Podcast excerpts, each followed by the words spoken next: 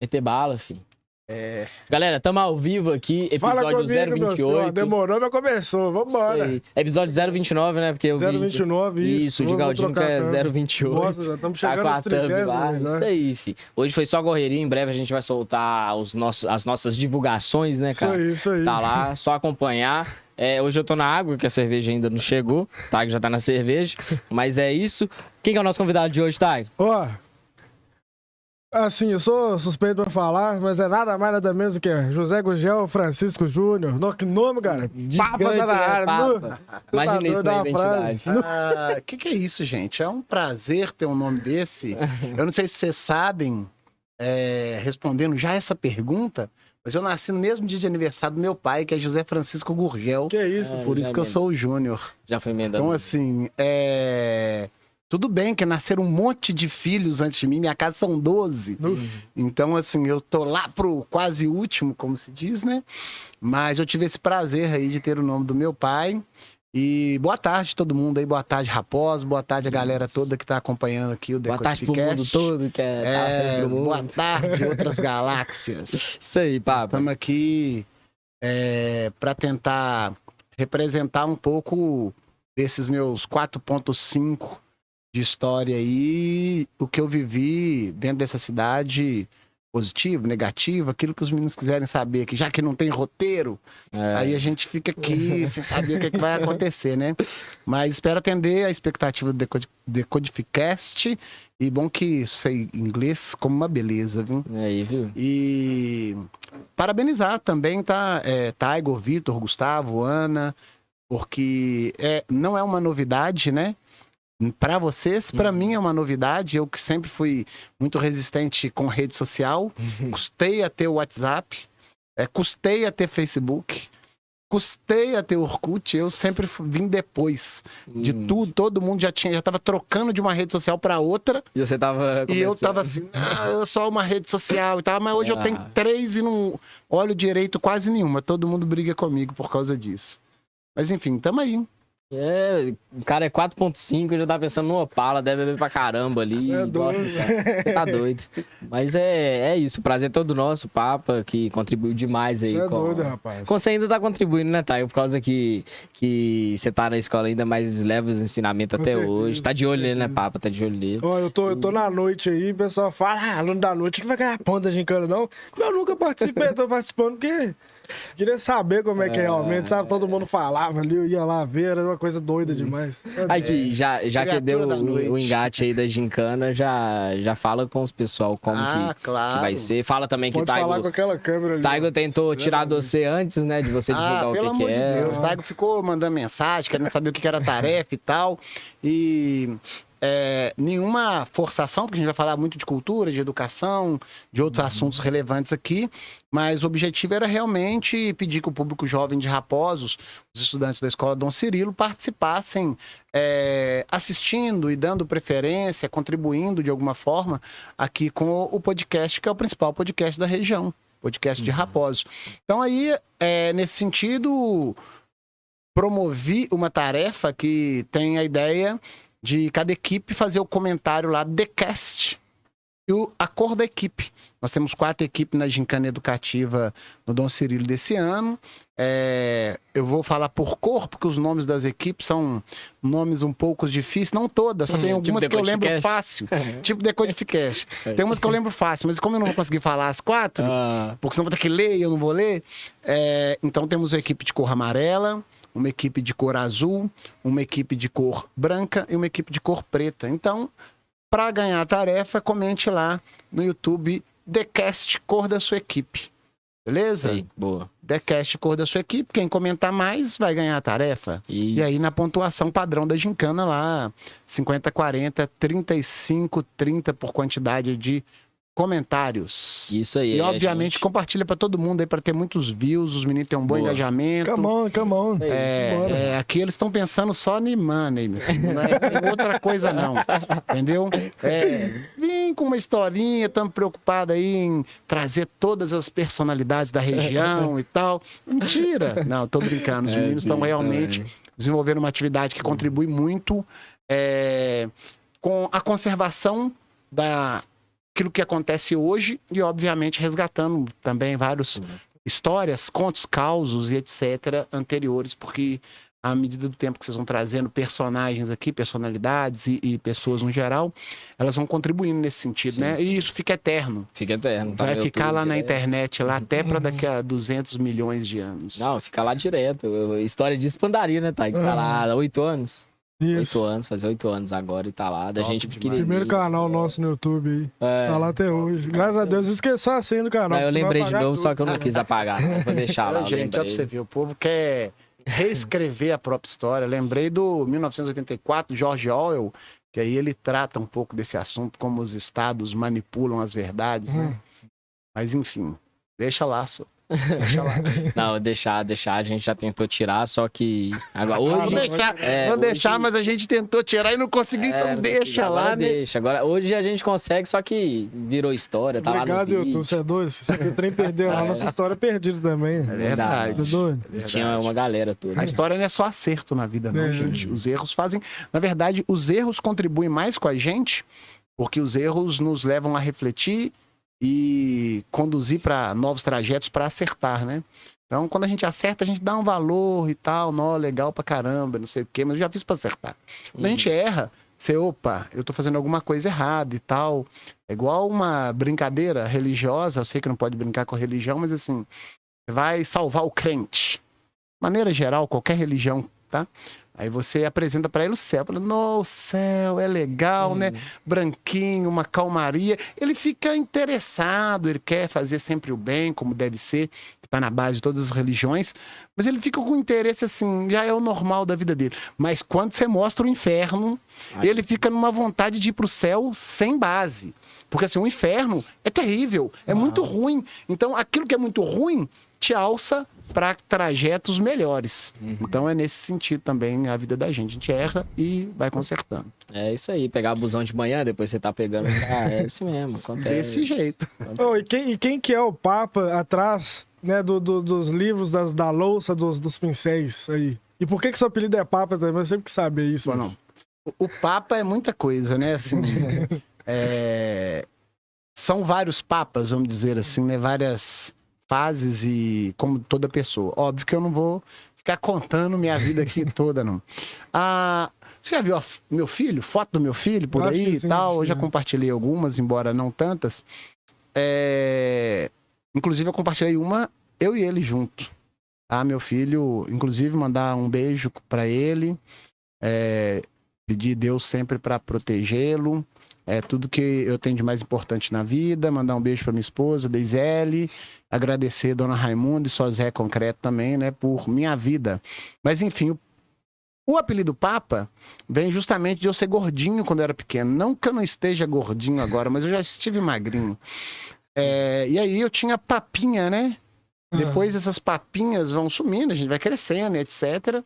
E aí virou papadinha. Então, ah, durante muito tempo, toda a minha rua me chama de papadinha até hoje. Além de outros apelidos como amarelo, neném e etc. E aí eu meio alcancei a, a vida aborrecente adulta. O papinha virou papadinha e virou papa. E ficou nesse sentido. Uhum. Então vem daí a história. Eu sei que tentam manchar a minha carreira, falando que é porque eu ficava pegando menina novinha e não sei o quê. e eu também sei que a minha esposa é 18 anos mais nova que eu, gente. Eu sei disso. Mas a história verídica é essa. Aham. Então, podem contar todas as, as fabulações que quiserem, podem maquiar, construir enredos. Criar eu adoro. Sabe por que, que eu tenho um monte de apelido? Porque eu não apelo. Uhum. Eu gosto, entendeu? Então, o apelido vai perdendo espaço e vão surgindo novos, dependendo da fase da vida. E é legal, é assim, entendeu? Antes de eu entrar na, na escola, ele sempre falava de Papa, né? Eu tô assim, será que ele tentou ser padre e tudo? Aí depois. Não, que eu imaginava isso também, que tinha alguma eu ligação com o. Papa mesmo, do É. Vaticano e tal. Eu achei que era isso, naturalmente. Ele ia chegar lá com incenso na aula lá, abençoando todo mundo, fazendo, jogando água parabéns pra todo mundo. Assim, gente, antes tipo de iniciar. Isso, né? é, é, tipo aquelas professoras que de manhã cedo e tudo. É, não, de manhã cedo vamos fazer é, oração, cantar o hino nacional e por aí vai. Nossa, e o hino de raposa. O hino de raposa é. e por aí vai. E aí? Tudo difícil pra caramba, ninguém sabe, todo mundo... né? Ah. Então, assim, a gente sabe como que canta. É, vários hinos, né? Só no, no fazendo de conta, porque às vezes o que importa mesmo que é aquilo que está descrito no hino, que é a valorização daquilo que os hinos descrevem, é, as pessoas perdem. Então, cantar da boca para fora é a mesma coisa que falar que tá amando e tratar mal. Sim, sim. Entendeu? Então, eu, eu acho a questão da discussão se canta, se não canta, menos relevante do que a questão da prática, entendeu? Não, mas agora o hino vai estar muito famoso, tá chegando a Copa, né? Então todo mundo vai É, estar vai ser É, aquele hino tá. da, da Globo, vai ser aquele Eu sei que vou, vou do jeito que eu Ah, não, não, é. Já pensou? É esse hino. Brasileiro só é canta ele na Copa. Não é esse, Nossa. não? Ou então, sei lá, 90 milhões em ação, pra frente, Brasil, no meu coração, lá na época da ditadura. Mas ele tá pedindo pra Enfim. levar o. ser preso, né? É, 90 milhões, ó, pra você ver. que Nós já temos mais de 215 milhões de Uhum. pessoas. Ah, Então, é isso aí. Então, esse é o papo. Que vai construindo sua história com tendo como pilar a própria família, que tem como origem religiosa Testemunho de Jeová, meu pai ainda é, minha, minha mãe ainda é, ainda é, não sempre foram, né? Alguns irmãos são, outros não são, é, foram ovelhas desgarradas, como é o meu caso. Sou muito cristão, muito crente em Deus, mas eu tenho muita dificuldade de associar muita dificuldade de fazer parte de um grupo. Mas eu entendo, eu sei que isso quando a gente pega a, a teoria das religiões, o que eu falo não se aplica, entendeu? Mas eu entendo que o Deus bom, ele entende as pessoas também que não se Uhum. associam a nenhuma congregação e que tentam fazer princípios básicos, por exemplo, do cristianismo Uhum. para a gente trazer para nossa realidade, de fazer o bem, de ser caridoso, de amar o próximo e assim por diante. Aquilo que Jesus ensinou é a tese geral de todo cristão. Então, independente da religião, né, é, da matriz católica que era imposta aqui, foi imposta pelo menos até a proclamação da República e todas as igrejas evangélicas hoje, né, as chamadas originárias no, no movimento protestante lá do século XVI, é, tudo isso para mim se resume a siga as ideias de Jesus. hum. E não Entendeu? as ideias da, da, da igreja. É, e de pessoas, e igreja não é Sim. prédio, igreja não é, a meu ver, grupo. Muitos pensam que necessita do grupo, entendeu? Uhum. Mas enfim, é, aí é achismo da minha parte, não tem nada de dogmático nisso. Não recomendo, tá, gente? Sigam as suas religiões, elas são muito importantes Ah, para formar uma sociedade, para garantir princípios que hoje em dia estão tão em voga na discussão é, em relação à tradição, em relação ao que a gente chama de conservadorismo. Tá? É, as igrejas, no, no geral, elas são conservadoras. Temos muitas igrejas uhum. que são progressistas. Hum. Então, assim, é, que para mim são até igrejas mais amadurecidas. Qual o, o- a diferença entre igrejas conservadoras e progressistas? Igual você Então, deu uma ideia, um exemplo assim. Trazendo para essa realidade Sim, aqui, sim. é, as igrejas. Eu vou, vou lá no século XVI para falar como é que foi a reforma protestante, bem superficialmente. É, vou pegar só a questão da Inglaterra, beleza? Uhum. A igreja de Roma tinha propriedades e tinha domínio, influência política no reino da Inglaterra.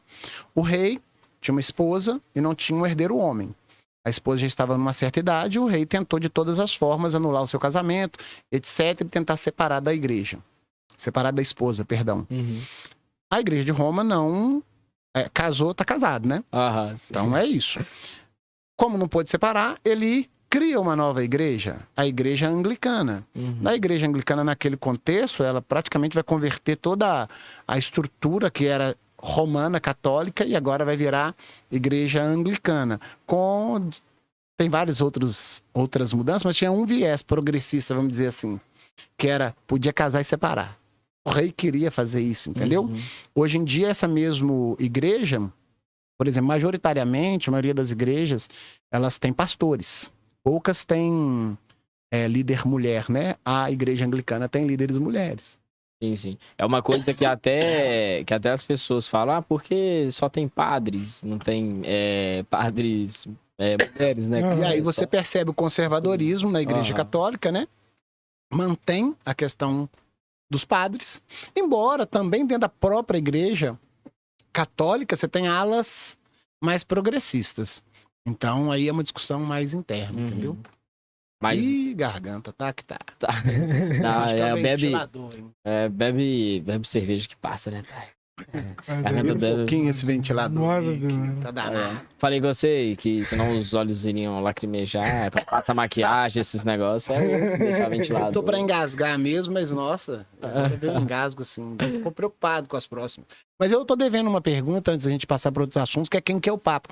Eu acho que o Papa, ele se mistura com a formação da sociedade de raposos da década de 90 para cá, Uhum. beleza? É, eu tenho uma formação de ensino fundamental em Raposos. Eu fiz, na verdade, o quinto oitava no Senai do Horto. Fui de trem, voltei de trem. É, formei lá em 93, vocês não tinham nem nascido. Não, nem Depois disso, Ah, eu trabalhei um pouco com minha família, que é toda de marceneiros. Mando um abraço pra galera toda aí. Um ou outro não é marceneiro, como é o meu caso e etc, de outros.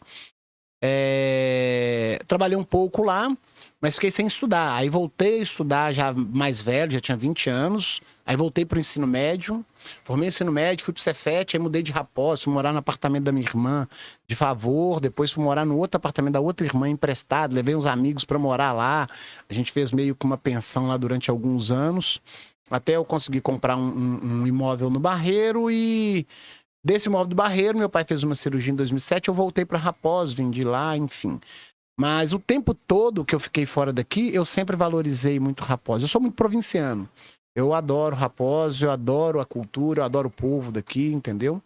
E nesse sentido, Papa, ele converge a sua formação com a formação da própria sociedade da década de 90, anos 90 e anos 2000, envolvendo educação, envolvendo grupos sociais, envolvendo gincana, é, envolvendo tudo que estava acontecendo, a gincana música, do... filme, re- religião, naquele contexto. A gincana do Dom Cirilo surgiu com o Papa ou já tinha outros projetos, só que foi mais aprofundado na era a escola é Papa? muito antiga, né? Eu não vou, não vou Recordar tomar essa, né? é, não, não vou tomar essa verdade, porque Hum. vai que lá na década de 60 alguém fez e eu vou ficar aqui como mentiroso.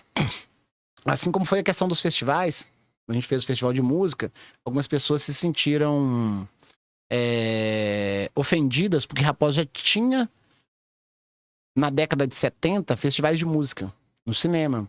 Mas o festival de música que a gente fez, o primeiro festival de música, era 12 estudantes. Uhum. Entendeu? O festival de música que tinha aqui, é, lá na década de 70, eram festivais de música profissionais. Entendeu? Então, assim. Vieram muitas bandas profissionais que Uhum. escreveram música aqui, aqui em Raposos, várias fotos na internet.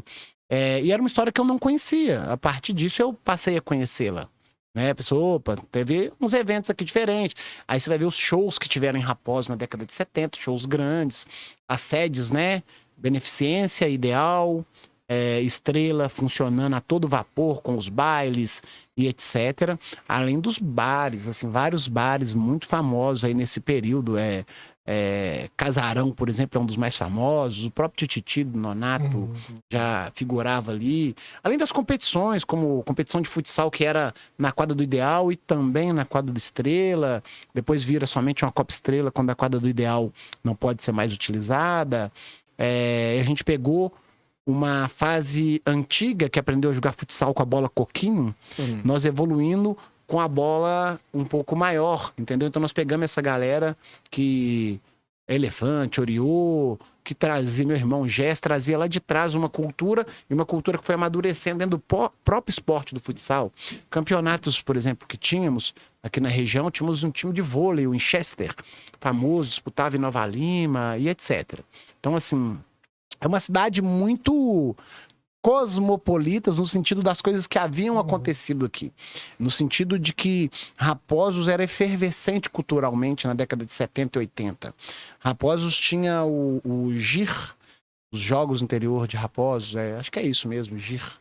Agora eu tô na dúvida se é esse. Aí fazia o cortejo na rua, as equipes, etc e tal. E aí, falando de gincana, a gente tem que lembrar das gincanas de Heleno, tá? Uhum. Que aí é a primeira experiência que a gente tem. Eu, pelo menos, né?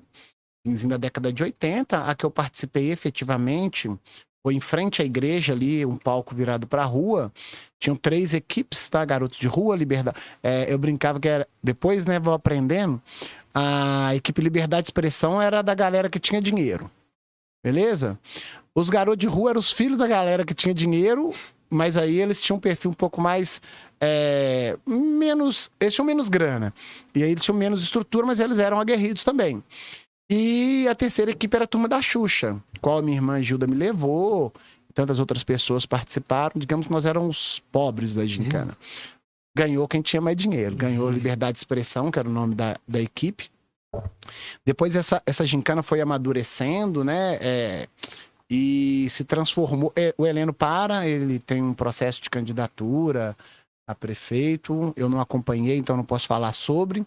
Sei que a gincana que o Heleno fazia acaba e o Marco Aurélio meio que assume essa, essa construção de gincanas em Raposos, essa organização, aí buscava patrocínio, formulava as tarefas, desembolava. Aí a gente já teve gincana em 200 lugares em Raposos, diferente.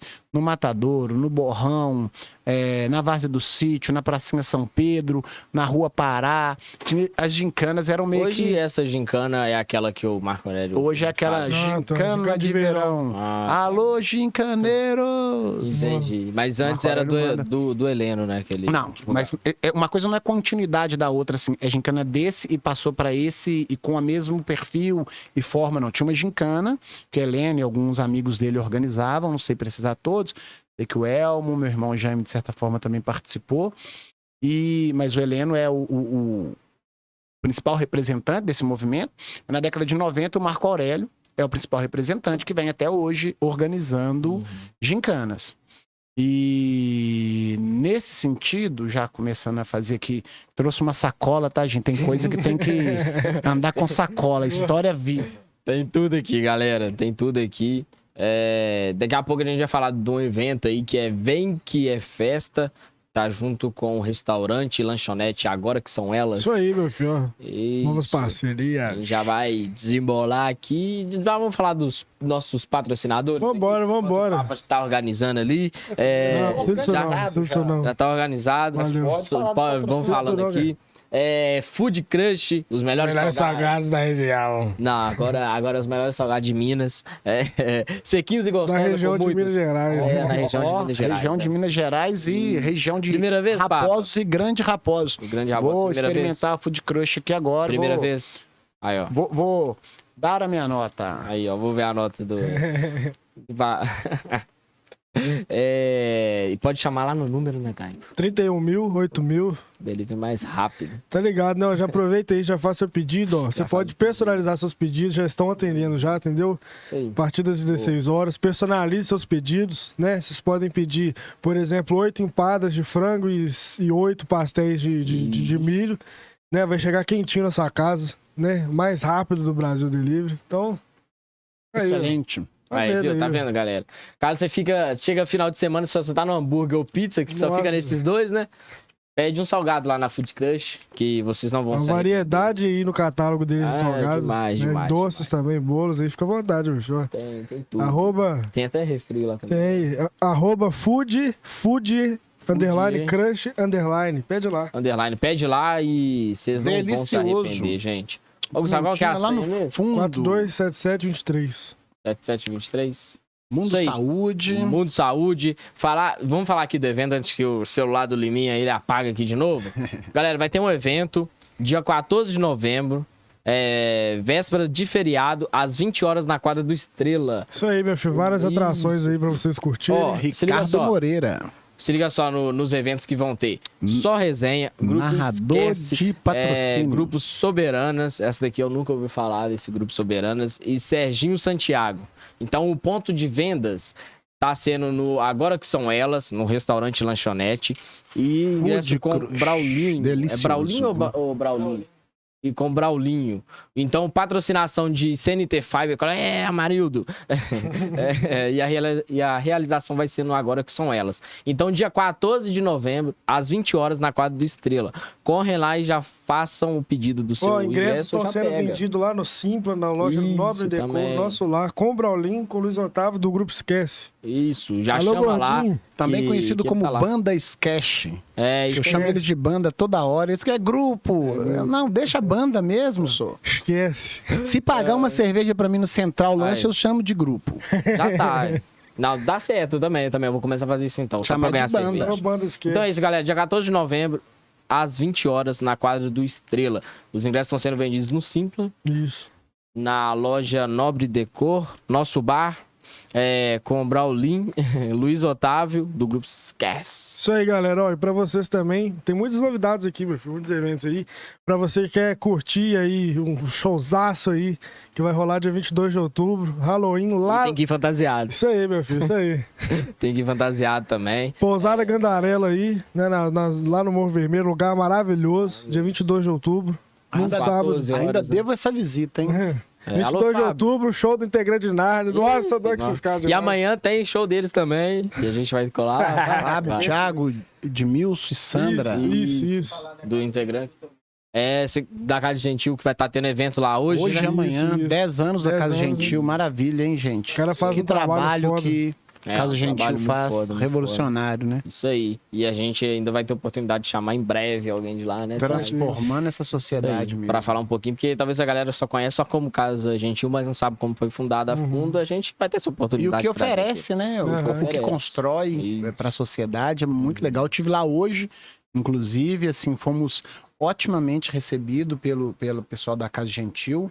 É, no, era um café com apresentação do professor Charles. Professor Charles, que é ex-aluno do Dom Cirilo, formado no FMG de teatro, hoje professor de teatro, estava apresentando lá. Eu não consegui pegar, tá, gente, devido a, a compromissos maritais e paternais. Eu tive que sair correndo para um lado e para o outro, fazer umas comprinhas de sábado e até chegar aqui. Mas eu não consegui pegar meu livro, Charles, ó. Charles Valadares, estou de olho no senhor. Quero meu livro um autografado, tá?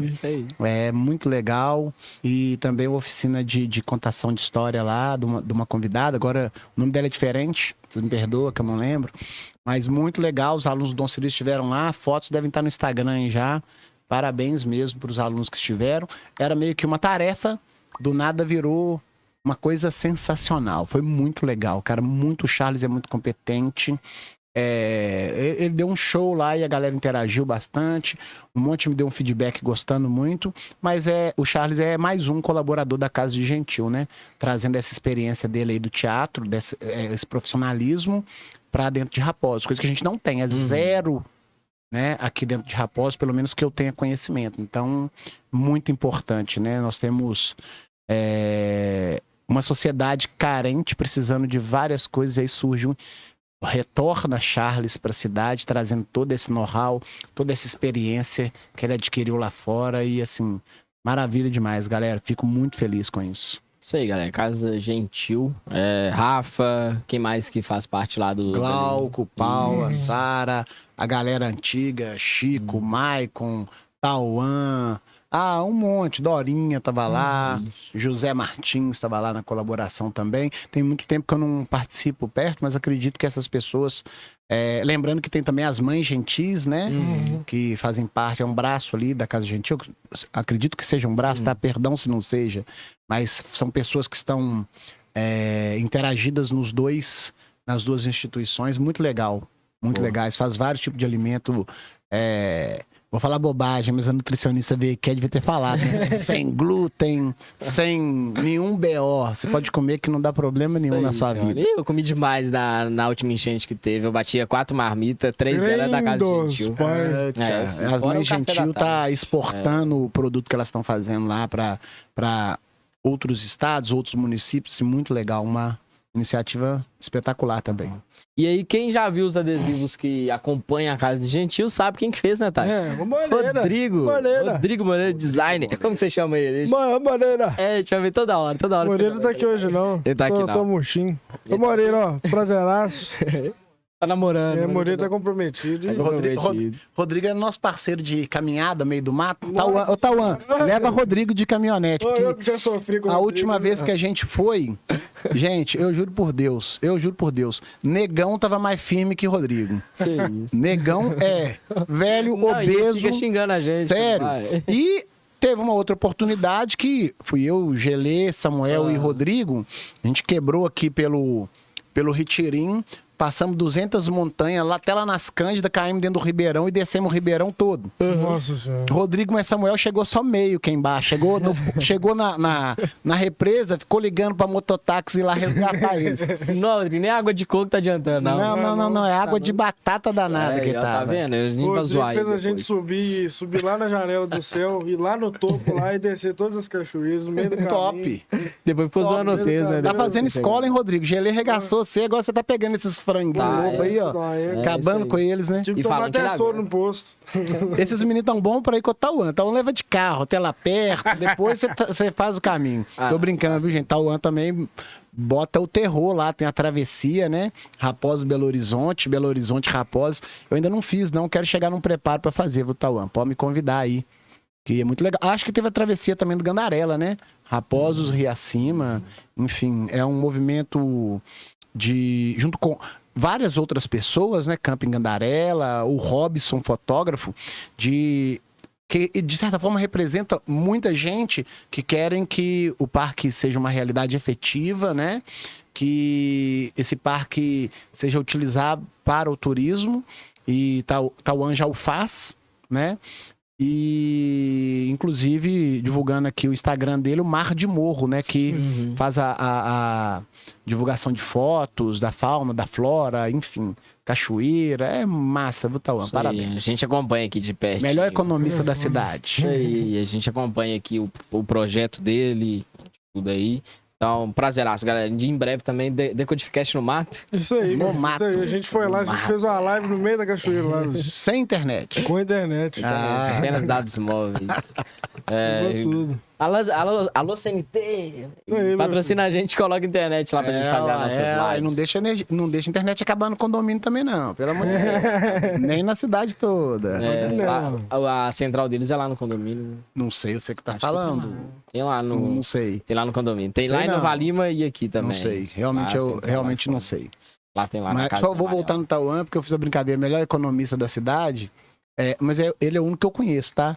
Mas eu- é, é- também é brincadeira, porque pra mim ele é o melhor economista que ele entendeu, acho eu, que ele deixa uma empresa de turismo grande, né? A empresa dele, da família dele, né? Do pai dele, a Taunan, pra se dedicar a um turismo ecológico, cara. Hum. Olha, um, olha um economista que tem, né, como atividade a lógica de entender as relações de produção, produto e consumo, entender que o consumo de natureza para conservá-la é mais importante do que qualquer outra coisa, sabe? E se dedica a isso. Legal demais, cara. Sim, sim. Exemplo. Sensacional. Exemplo, tá? Aham, a gente Muito acompanha massa. ele aí também. E em breve a gente já tá fazendo uma trilha aí. com Como ele, diz uns uma amigos meus, e é bonitão também. Os caras gostam de maiar ele aí. Diz que é bonitão. É por isso que tá, tá querendo dar É. um passeio com ele. Todo dia fala, Ah, entendi. Aí, ó, viu? Tá- vendo? Ó, tá, tá ainda.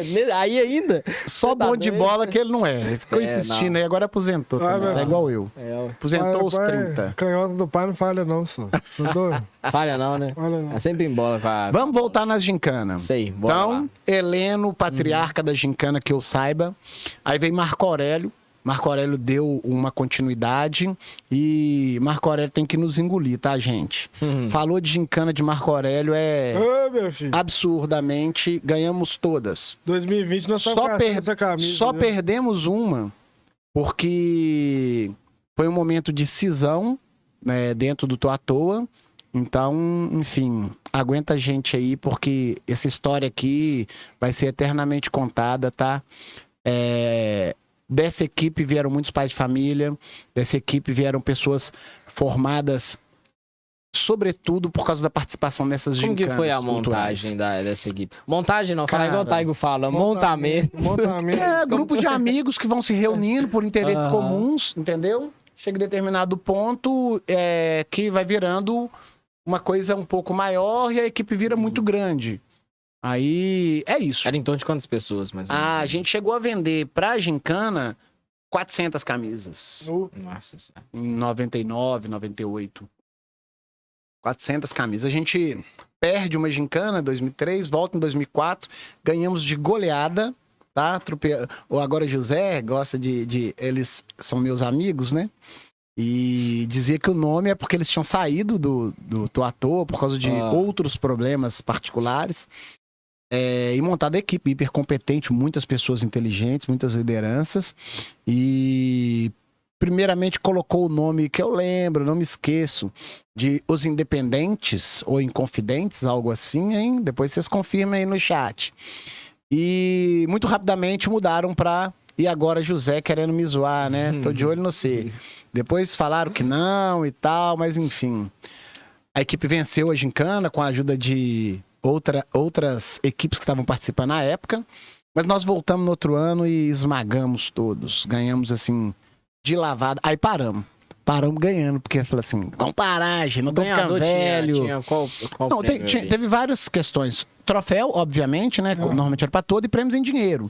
Marco Aurélio sempre foi muito competente na questão da arrecadação de dinheiro, fazendo shows, fazendo. Vocês já participaram, você é, viram várias sacadas que ele tem pra ir financiando. Mas até chegar em, por exemplo, ajuda de, de prefeitura, pra dar uma estrutura e tal, porque que eu saiba, né, pelo menos, é, ele sempre deixava claro assim, a prefeitura não punha dinheiro na mão dele, mas contratava estrutura, etc. Então isso também é, é sacada dele, de conseguir montar uma estrutura sustentável, beleza? De gincana. Porque é muito difícil. Você montar uma, uma equipe de gincana é muito difícil. Você fazer uma gincana, você precisa de muita grana para você fazer tarefas, você tem que comprar as coisas, você tem que movimentar.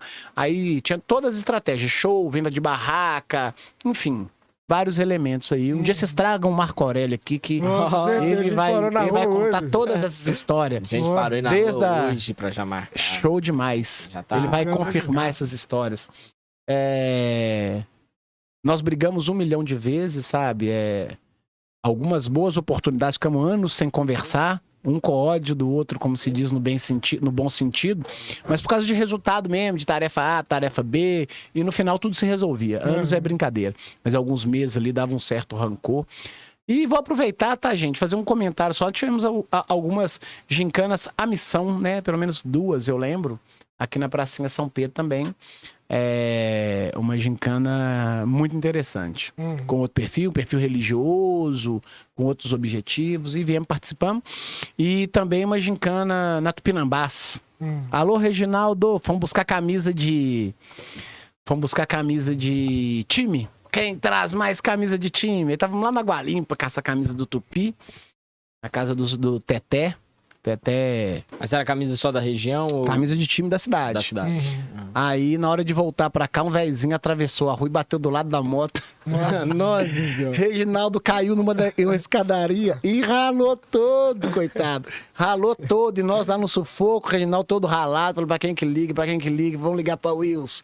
Ô, Wills, salva nós aqui. Leva nós pro de saúde. Não, achei, achei que ia pedir pra levar a camisa e deixar ela jogar. Não. Porque você sabe que negócio de Tá doido, gincana mexe muito com a aí- cabeça. Aí, do era, era pesado na Nossa época. senhora. É, aproveitar aí, é, fazer um merchan pra ele, Reginaldo Depósito Guimarães aí. Só pra Ah, associar a pessoa, aham. tá? Boa, boa. É, Patrocina depois você nós. patrocina É. o, o programa, pelo amor de Deus, né? Vai aí. patrocinar, meu filho. Patrocinar, divulgar a marca aqui. É, porque senão dá ciúme. Por isso que eu também vou falar. E tem o João da Pinta, e tem a É, Construfé, e tem o H-Otto. É. Vocês tudo aí, gente, ó. É. Ó, o lance é o seguinte, a vaga é uma só. Aproveita. É, não pode ter duas Quem chegar primeiro aí, ó, fica esperto. Roberto, Deise e Juninho. Quem chegar Tá primeiro ganha o espaço aqui. E esse, esse podcast tá crescendo. Tá crescendo. Já, a gente Então, já tem até planejamento divulgue de, sua marca. de colocar outras coisas aqui e tal. e um pacote de cimento aqui em cima. E precisar. hoje- Nossa só, tá, coloca eu em cima. live- Tem o peso aí. Hoje após aí bem, caralho, desnutrido. Hoje, hoje aí, depois da live aí, a gente vai soltar um vídeo que a gente gravou lá na central. Lá na central. O cara me esqueceu dentro da câmera fria, meu.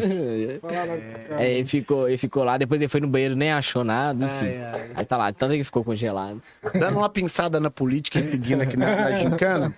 É, Só pra acabar assunto gincana mesmo, quer dizer, não acabar nunca, porque gincana, se Deus quiser, vai ser eterno. Amém. tá? É, Eu tem a questão bandeira, né? Muito discutido hoje na política. Uhum. Eu trouxe aqui uma camisa lá do Dom Cirilo que eu guardei.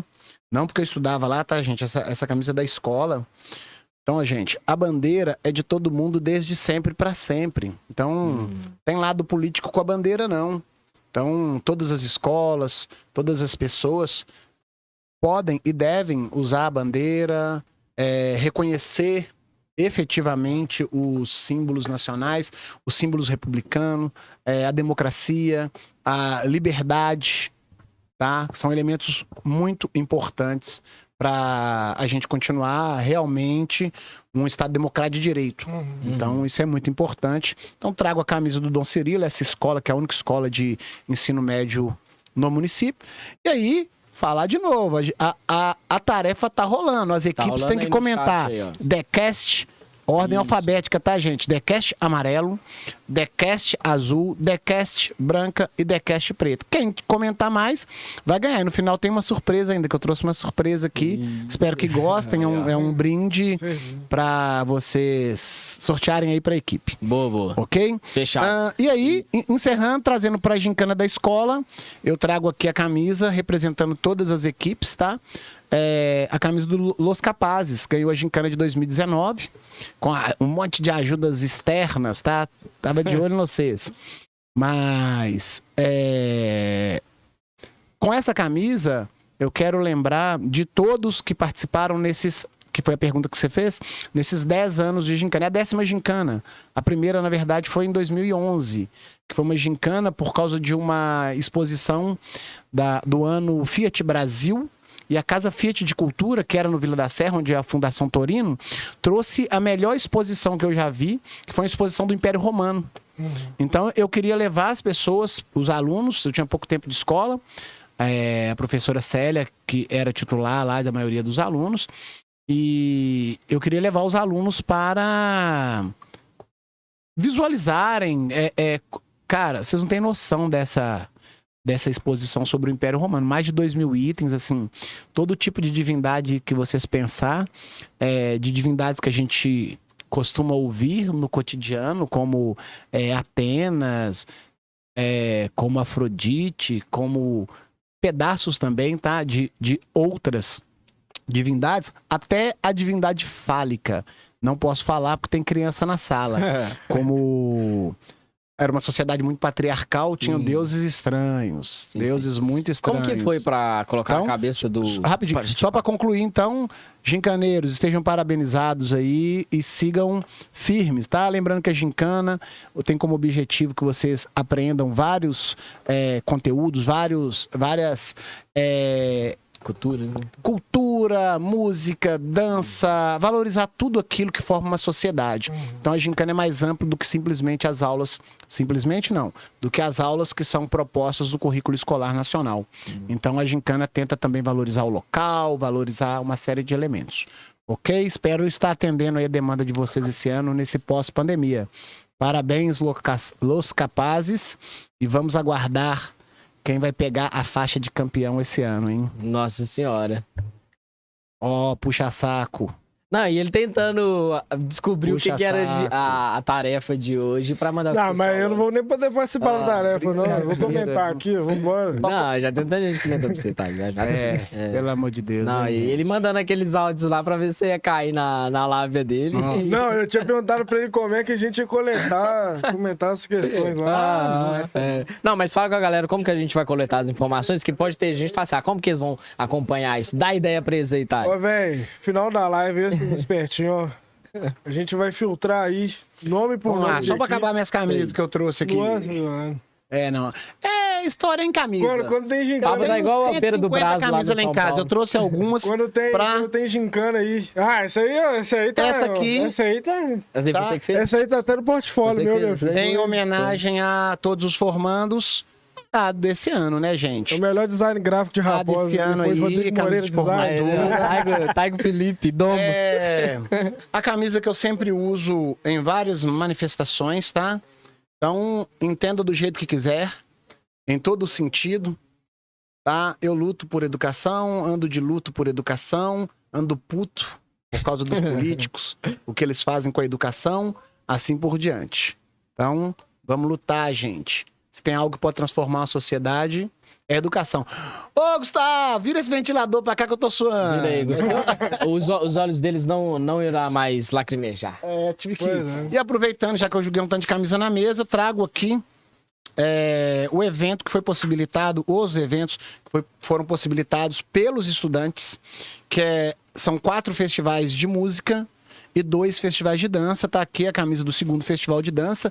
Lá de 2017, a equipe que ganhar a tarefa vai receber essa camisa aqui como presente para uma camisa G, tá, gente? Uma camisa grande que eu guardei para um momento especial. E esse Então- daí é o momento. Tá aqui. Pode abrir aqui. Pode mostrar, abrir, claro. Vou Mostrar.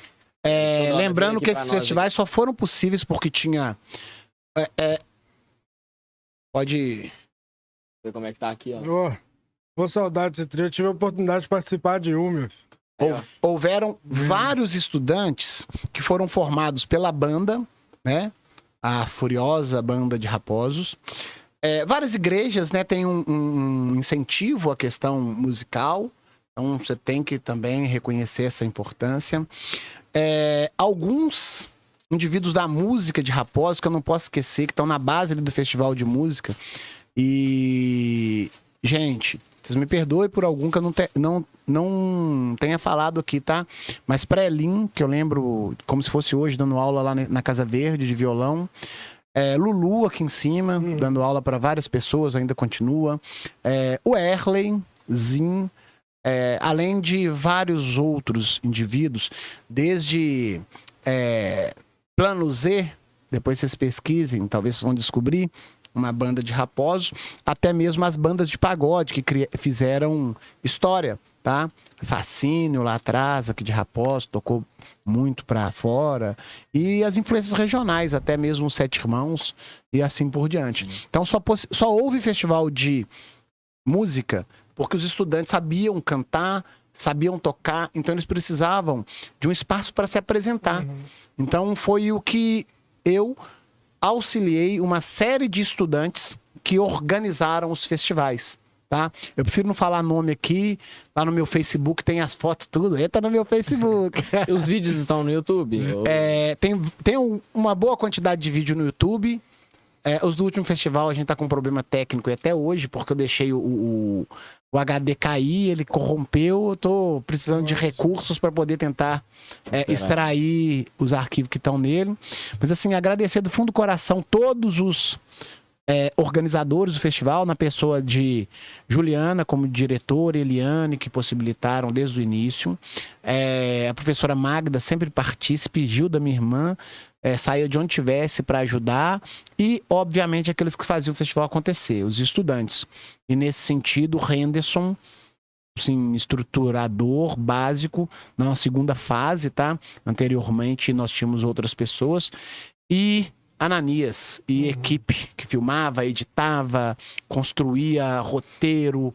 Só que tudo isso para que os estudantes compusessem música própria, interpretassem música de outros artistas e apresentassem no palco. Então, assim, foi um momento lindo da história de Raposos. Eu estava lá, fico muito feliz. Espero que isso retorne. Mas para isso acontecer, precisa de ter gente interessada. Aí, ó, se quiser contar com o The Good pra gente fazer o evento lá, certeza. É, gravar, eu acho colocar de bola, eles iam cantar ou dançar. Não, aí não, aí não. Ah, cara, é o Bertinho. Bertinho dançou e cantou.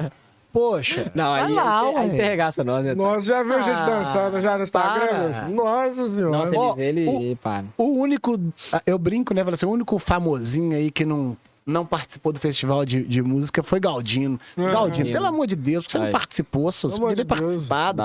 Mas o, o Deus Will, o Rafael, é...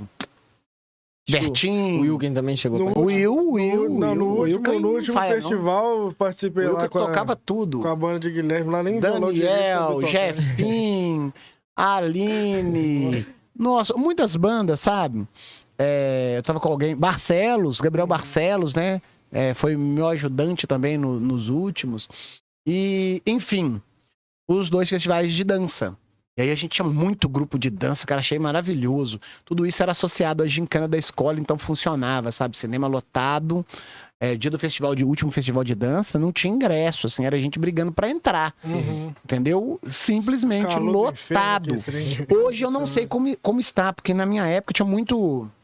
Tinha uma galera de grupo de dança de todo estilo que você pensar. Uhum. De break, de axé, de forró, de TikTok. funk. TikTok ainda não tinha, né? Quando que começou o TikTok? Ah, acho que foi, 2020, é, cara, foi na o pandemia. foi Eu 2017, tô zoando, Buci. É, TikTok foi 2020, TikTok é chinês, né? É, Não, mas se chinesa, fizer isso daí, vai ter TikTok lá. Todos vão ser. mas claro que Vai ser, vai ser igual a quadrilha que teve lá dos pessoal né? TikTok. Agora dá pra fazer um É. festival de dança É. TikTok. que então despertaria no papo de novo em reabrir o Festival de Música e Dança. Eu queria lembrar que não é o Papa, não é a escola, é a demanda. Uhum. Entendeu? Se tiverem pessoas interessadas que isso aconteça, isso vai acontecer. Sendo eu, sendo outra pessoa organizando. Porque eu não sou insubstituível, obviamente. Inclusive, chamar atenção. é, na época foi Coelho, depois Serginho, para todos eles. Eu conversei muito com os chefes da cultura, é, nesse segundo caso, muito com o Guilherme, na época, Guilherme Bittencourt, de que a prefeitura tem que pegar isso e fazer. A prefeitura tem que, com um processo de educação em médio e longo prazo, incentivar as pessoas que gostam de dançar, e as pessoas que gostam de cantar, tocar, a se profissionalizarem, a melhorarem esse dom, essa competência, e depois criar palcos. Uhum. Porque não adianta nada você criar profissional para um emprego que não existe. Uhum. Entendeu? Você treinar alguém para um esporte que não tem campeonato.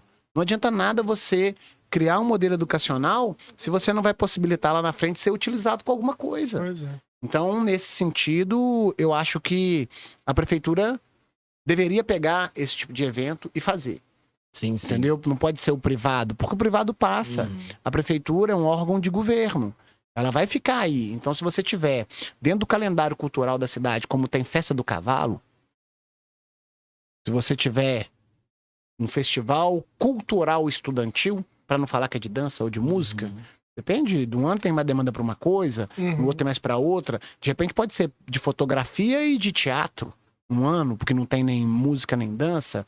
Então, assim, pode ser de artesanato, pode ser várias coisas, entendeu? Mas acho que a prefeitura é que tem que fazer. Sim, sim. A gente sempre fez, né? Por ausência do poder público entender que existe toda uma parte da sociedade querendo, é, de certa forma, apresentar aquilo que ele tem habilidade, aquilo que ele tem mais competência e não consegue. Isso já entra também na sua camisa, né? Luto pela educação. De certa aí. forma, né? Sim, Tá sim. nesse contexto aí do luto, luto no sentido lutar, Sim. Uhum. entendeu? Que todos devem lutar por educação. Sim. Então eu não tenho dúvida disso, tô de olho nas minhas camisas aqui. Ah, vou aproveitar? Pode, Vamos pode pro futebol? Futebol Vamos falar de futebol? nossa. Gente, não tem Ai, discussão em Raposo, não, ó. Ah, não, ideal é melhor que Ideal, tem. mais de ideal. 90 Ideal anos, Ideal é né? que. Achei que era- Time mais antigo. Ah. Gente, cada três, ti... eh, tá- cada três campeonatos, dois é do ideal. Eu sei que vai Aí, ter viu? estrelense, conversa fiada aí, Aí, ó, tá e vendo? tal, mas a cada três títulos do campeonato raposense, É ideal. dois é do ideal. Uhum. É assim. Acho que toda, Tem toda muito orgulho de criança, ser idealense, passou pra lá. participar da direção é, lá do ideal durante um longo período. É, a camisa é Camisa Ideal bonita, Esporte né? Clube. Legal, chique demais, Gustavo. Isso. E assim, e aí nós temos um antagonismo em Raposo com o Estrela, né? O Ideal Estrela é o grande clássico aqui. em vários outros momentos foram outros times, né? Dependendo da, da fornada de jogador. Tupi já teve bem, União já teve bem. Teve- tiveram outros times que surgiram, depois sumiram, como o La Corunha, é, o Brumadinho, e anteriormente o Suburbano e o Tocantins, por exemplo, que também tinham times amadores. É muito legal, cara, muito legal. Você faz, você faz parte da direção do ideal? Não, eu ou me- é, quando a minha esposa engravidou, a gente tava no meio de um processo eleitoral lá e eu preferi afastar. Sim. Então o Luizinho já era o presidente, eu estava lá há quase 20 anos como é, ou diretor ou secretário-geral, e aí eu preferi afastar da atual direção.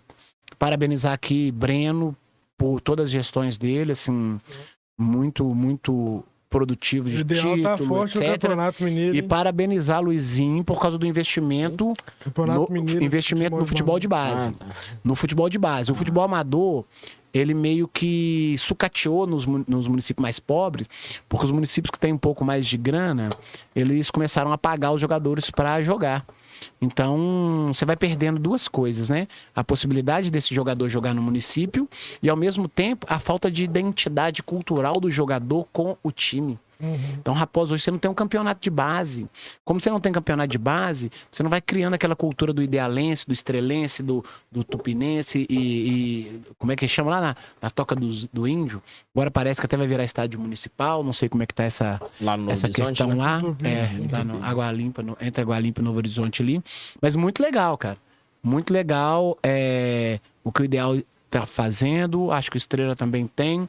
E aí eu não posso deixar de citar uma ação individual que, de certa forma, tá mudando vidas em Raposos, que é o Geração Saúde, Uhum, com o Rafael. sei. Parabenizar Luizinho, que eu já estava fazendo. Doido. Mas Rafael, tá, como o Braulin, tá nesse futebol de base há, Há muito 20 anos, tempo. acho que é 20 Há muito tempo, cara. Parabéns vários vocês. Parabéns é. pra vocês. Acreditem no que vocês fazem, que vocês estão transformando essa cidade devagarzinho. Sim, sim. Tá? Acreditem. Vocês. É, eu sei que fica como a- a o famoso andorinha tentando apagar o incêndio, mas é cada um tinha que fazer sua parte melhor. Tá? Então eu até me culpo nesse sentido por não estar conseguindo ajudar muito. Mas vocês estão de parabéns. Meu irmão Gesto está lá na, na categoria de base com o Luizinho também. Meus irmãos fazem parte da diretoria, só eu que saí. Enfim, é, essa questão do futebol em Raposos, ela entrou em colapso por causa dessas contratações dos, ju- dos times de Nova Lima, né? Botaram dinheiro, dinheiro, dinheiro, dinheiro. E Raposos não dá conta de pagar, É, entendeu? Até o ideal, estrela, tem sede, consegue alugar campo, etc. Mas é muito Ainda, pouco. ainda né? consegue, é, de certa forma, manter um jogador ou outro. Uhum.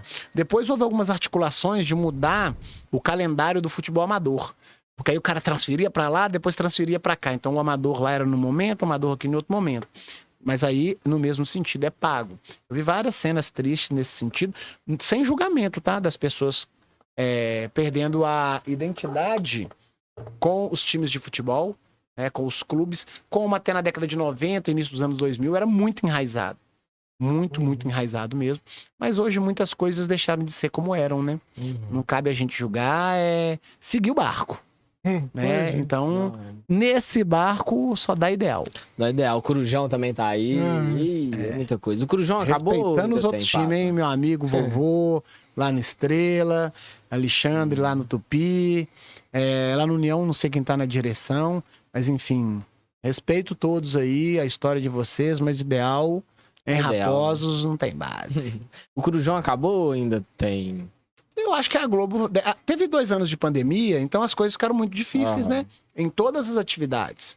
Então, acredito eu que deva voltar. Era um, era um, um- um campeonato de movimentação do, do- do- Ah, da- demais. das massas mesmo, né? Assim, Hum. Belo Horizonte, Era em peso. o povo pegava fogo, né? Assim, Belo Horizonte ainda tem isso muito enraizado nas comunidades, né? O time é da comunidade, não sei o que e tal. Então é... E aí, lembrando, né, gente? Nós temos vários jogadores profissionais saindo daqui desses campeonatos. Uhum. É, o mais famoso dos últimos tempos é o jogador do Flamengo lá, o Bruno que Henrique, né? é, saiu da Itatiaia, indo direto pro Goiás, se eu não me engano. Depois, acho que o trajeto é esse, foi pra Europa. Foi rejeitado por Atlético e Cruzeiro, tem que lembrar Isso. disso. Aham. Aí foi pra Europa, voltou pro Flamengo e assim, acho que parece estar contundido. Ele Ah, foi pro tá. Santos. Ah, não, ele foi pro Santos, do Santos pro Flamengo. O É. Bruno Henrique foi pro Wolfsburg, na. É, e deve ter vários outros, tá? É. Vários outros. Eu lembro de um projeto que houve aqui, Douglinhas, Estebão faziam parte, é, em que vieram vários atletas de outros municípios. Né? O projeto, se eu não me engano, era vinculado ao Grêmio, mas era um projeto que acontecia no Estrela. Lembro que eles moravam ali perto da Janete. E saiu dois jogadores profissionais daqui de Raposos, assim, de nível mundial, gente. Moisés e Matheus. É Matheus, né? O goleiro Matheus Isso. e. Moisés, volante, depois, eu não sei se encerrou a carreira, alguns anos estava Todos no dois Palmeiras. pelo América, né? Oi? Todos os dois passaram Todos pelo dois América. saíram daqui, vi- foram pro América e voaram, assim, estão voando, né, vamos Aham. dizer. É, os caras construíram aí a sua vida. Deve ter outros que a gente não conhece. Uhum, sim, então, assim- Demais, demais. No Mas são do- exemplos positivos. É. Sim, no caso do Pinguim também, que passou. É, o Pinguim, eu acho que ainda. a- Acho que ele ainda não passou. Eu torço muito por ele, conheço toda a família, conheço o Vitor. É, Tomara que ele consiga, ele ainda é jovem, né? Eu, a- eu- eu- ele, é ele deve ter 22, 23 anos. Isso. Deve ser lá pros 25 por aí. 25, Por aí, Vitor? por É, aí. ent- você é mais da É. geração dele. Isso Mas aí, enfim, a gente torce muito, cara. Ah. E- só que o futebol é muito ingrato. Como várias áreas são muito ingratas. Só que a gente tem que sonhar esses sonhos de- é, com um certo planejamento. Se eu tenho afinidade, se eu tenho dom para uma certa atividade, eu tenho que criar os meus planejamentos para Uhum. obter sucesso. Sim. Beleza? Para adquirir aquilo que vai me tornar feliz.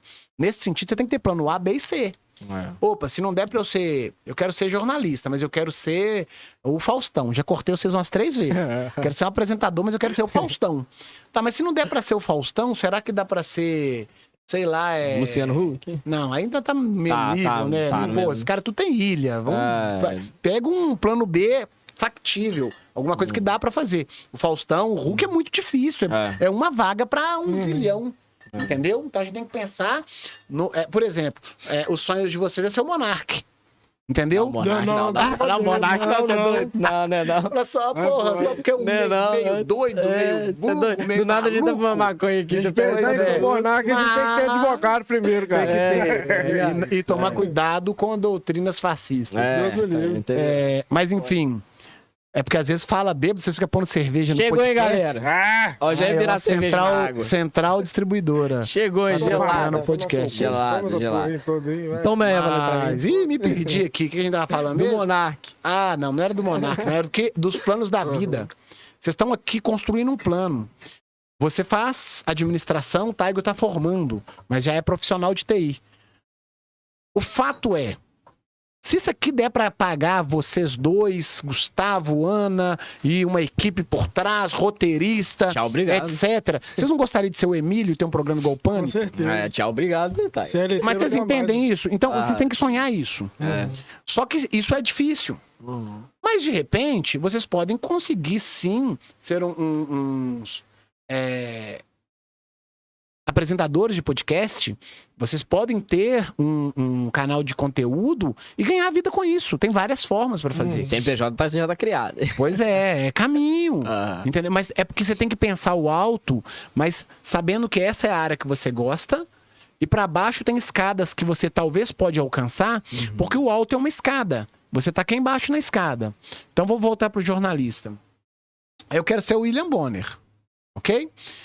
É impossível. Só tem um. Só tem uma vaga no Jornal Nacional. Mas se não for o William Bonner, pode ser apresentador do MGTV mesmo. Que já vai dar- dignidade, eu sou jornalista, eu vou ficar ali satisfeito com a minha vida, enfim. Mas se não der, posso ser só repórter de rua, que também eu estou na área. Então, esse planejamento, plano A, B, C, dentro de uma carreira que vocês decidirem, é muito importante. É muito importante. E para tudo, vocês coloquem três palavras na frente: eu quero, eu posso, eu devo. Né? Eu acho que conseguir va- tá no, no planejamento. Muitas coisas a gente consegue, mas a gente pode, deve, mas não quer. E aí, você vai fazer isso? Que você pode, deve, mas você não quer, você vai ser uma pessoa frustrada? Sacou? É nesse sentido as palavras. Se uma for negativa, é um sinal de atenção que você tem que refletir sobre o que você está escolhendo. Entendeu? Pra bater um papo com sua mãe. Pra decidir uma questão familiar. Pra decidir uma questão de emprego. Hoje em dia vocês trocam muito de emprego. Eu sou de uma, de uma geração que ainda entra no emprego e aposenta no emprego. Se Deus quiser, se é que eu vou aposentar. É, Mas isso é importante. Não, não esquecer que vocês têm que planejar, ter plano A, B, C, D na área que vocês decidirem que vocês têm competência e gostam e colocar as palavrinhas na frente. Porque tem muita coisa que a gente pode, quer, mas não deve. é. Que a gente deve, quer, mas não pode. Que a gente pode, quer, mas não deve. Então, essas palavras são sinais. Apenas isso. Não são deci- decisões finalizadas, né? Não é imperativo, não é imposto que você não, não vai seguir, mas é um sinal de atenção, né? E como surgiu essa paixão? Era uma paixão mesmo, realmente? E você tem com a educação e com a área da, da matéria de história? E qual a importância dessa matéria para pra geração que passa pela escola, estudantes, enfim. Como surgiu essa Então, paixão pela história? São coisas diferentes, né? O meu trajeto Nossa. educacional é todo na exatas. Então, fui Senai, Cefet, fui trabalhar na indústria. Beleza? Eu passei num concurso público e aí fui estudar matemática. Beleza? E no primeiro semestre de matemática eu desisti. Falei, não, eu quero uma coisa que eu goste definitivamente. Eu sempre gostei de história, estudar, etc. E aí eu fui fazer história. Sem nenhuma pretensão. Próximo da formatura, em 2008, é, um amigo me chamou para dar umas palestras e tal para trabalhadores que fariam prova em Belo Horizonte, tipo em Seja, é, supletivo, etc. Então a gente ia, dava uma aula num sábado para esse trabalhador ir lá e fazer a prova e formar nisso. Ok?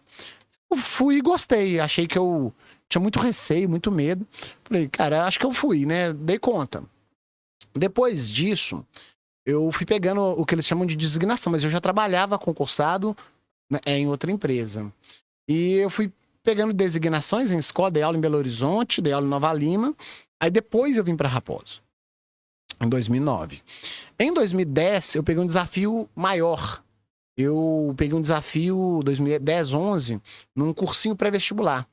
É uma discussão antiga lá em Belo Horizonte do quem era dono do pré-UFMG, tá? É, o pré-UFMG virou uma marca de sucesso e tinha um cursinho na São Paulo, que é o cursinho famoso da pré-UFMG, e o outro cursinho que era de Venda Nova. E meio que virou uma questão judicial, se eu não me engano, e o pré-UFMG ficou com essa galera, né, com esses proprietários de Venda Nova, e tinha uma unidade Nova Lima. Aí eu, me vi- aí eu virei professor. Porque você não ia pra frente de 40, 50 alunos Uhum. da aula sem ter certeza de mil por cento que você estava falando. Entendeu? Aí eu, eu realmente virava à noite, vídeo, livro, tudo que você pensasse. Eu tomei gosto pela coisa, porque eu vi um monte de gente que estava estudando comigo, formando o ensino médio e entrando na UFMG. Entendeu? Eu vi entrando na UFOP, eu vi entrando na PUC, é, conseguindo bolsa do ProUni. Entendeu? Então, de 100%. Então, isso foi me maravilhando. E eu fui fazendo Enem, eu fiz Enem uns sete anos diferentes, uns sete anos se- sequentes, para fazer junto com os alunos, saber o que estava acontecendo no Enem, como é que estava, o que, que era o peso, e é somente para fazer, tá? Então, a partir daí, eu realmente. Só para a questão lá, o, o, o cursinho da São Paulo, se eu não me engano, virou pré-federal Uhum. tá? Isso- Não sei se está lá até hoje. É, a partir daí, eu já dava aula em Raposo, mas assim, pegava aleatório. Em 2012, 11 teve concurso, fiz o concurso, e aí a partir de 2012 eu, eu estava mais fixo aqui. Em 2013 fui efetivado no estado, e aí, então, é, é nesse contexto. Eu adorei, assim. E aí, tem uma pergunta que eu sempre me faço: por que, que eu vim dar aula em Raposo? Porque eu sempre tinha medo, inclusive medo de ser a sociedade e ia conseguir separar o gincaneiro do professor. Uhum. O roeiro, o cachaceiro, o botequeiro do professor. Porque isso é muito complexo. Só que era uma geração que não me conhecia. Então eu fui perdendo medo ao, ao passar do tempo. É, Fui tutor é, em universidade já. Eu tenho, eu sou formado em história, tenho especialização em metodologia de ensino de história e geografia e em gestão pública. Então ainda tenho o sonho de fazer o mestrado ainda, mas no momento, pai, marido, doi- dois empregos igual o pai do Cris, é, tá impossível, mas um futuro breve, porque eu não me considero um professor. Eu me considero um estudante, sabe? Eu sou um estudante de plantão.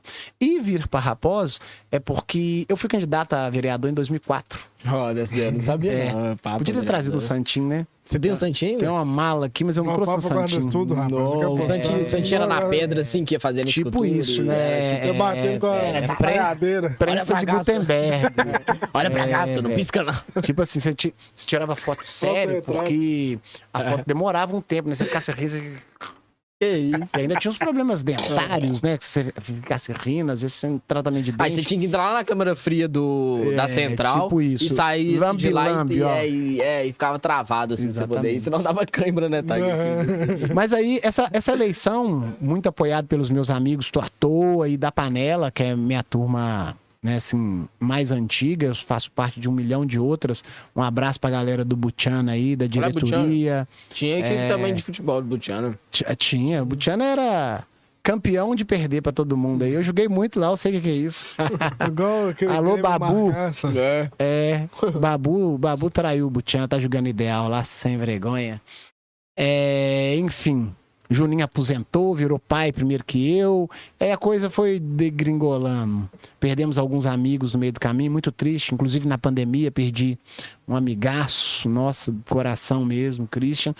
Mas seguindo aqui, porque o tempo nosso não é muito longo, né? Então, eu fui candidato. E aí, eu, quando eu, eu me formei professor, quando eu, eu tinha o título para ocupar aquele espaço, o que, que eu pensava, Taigo? Falava, cara, se eu vou fazer isso, eu quero fazer isso aonde eu me importo. Porque a gente fica discutindo política nacional, política internacional, mas é um monte de gente, como diz lá, o, tem uma frase de um coronel, parece que norte-americano, que é um monte de gente que acordou e não arrumou a cama. É um monte de gente que não fez o básico da vida dele. É um monte de gente que não, não ajuda num trabalho comunitário na rua. É um monte de gente que é indiferente às tristezas e aos problemas coletivos e quer discutir a política intergaláctica. Quer discutir o sexo dos anjos, mas não faz aquilo que é o mais simples da vida dele, Quer arrumar a cama. que é, por exemplo, você fez Ana atrasar hoje, porque se você tivesse ajudado ela, Aí, tá ela tinha chegado na hora. Eu falei, eu falei com ela. Falei assim, olha, eu vou te ajudar. Ela não quis deixar. Aí, absurdo, né? Suja Absurdo. lava em casa, É, estamos no lugar correto. em casa é eu que lavo a roupa, eu que arrumo cozinha. Quando eu não arrumo, porque desde ele tá por conta do Lucas. Então vai ficar bagunçado. Tô lá, fim, dois empregos, gincana, escola, pod- é, é, decodificast e depois quando chegar lá tem roupa pra colocar no varal. É, eu vou. Eu vou, É, eu vou, eu vou apanhar as roupas. É aqui. assim que é a vida. lá.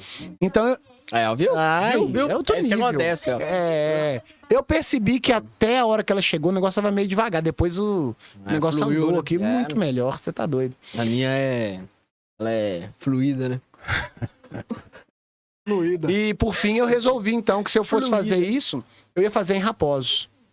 Então, eu tô, não tô na melhor das minhas fases, né? Porque muitos compromissos e, e outras questões, sucateamento do salário dos funcionários públicos, é, governos é, pegando a ideia de liberal e deturpando para acabar com serviços públicos fundamentais que os países liberais hoje é, têm em prática, entendeu? Querendo manter a desgraça da história do Brasil. Gente, não é palavrão, tá? É falta Pois de é. graça mesmo. Não, não, é. Que, que é ser um país exportador, que é ser um país exportador de matéria-prima, que é ser um país latifundiário, que é ser um país minerador que não tem coragem de incentivar a construção de siderúrgicas para a gente criar mais emprego, Uhum. não é capaz de incentivar a criação de fábricas. É um país que prefere a sua elite política e econômica exportar as matérias-primas para controlar o território, literalmente. Então essa é a desgraça da história do Brasil, desde que iniciou o processo, como diz um, um- um maluco, é, o Brasil a gente gosta de dizer que não deu certo. Não deu certo porque, ah, os Estados Unidos deu certo, lá foram os protestantes, aqui foram os católicos. É, lá nos Estados Unidos, eles têm uma lógica diferente, por isso, no calvinismo, de uma, uma forma de fazer diferente. Beleza, tem essa análise, pode fazer. Mas a verdade é que a liderança política na história do Brasil sempre quis manter o Brasil dessa forma como é, baseado na escravidão, baseado na superexploração da maioria dos trabalhadores. Baseado em ter a maioria dos empregos como empregos de salários baixíssimos. Sabe? E isso não condiz com a ideia do liberalismo.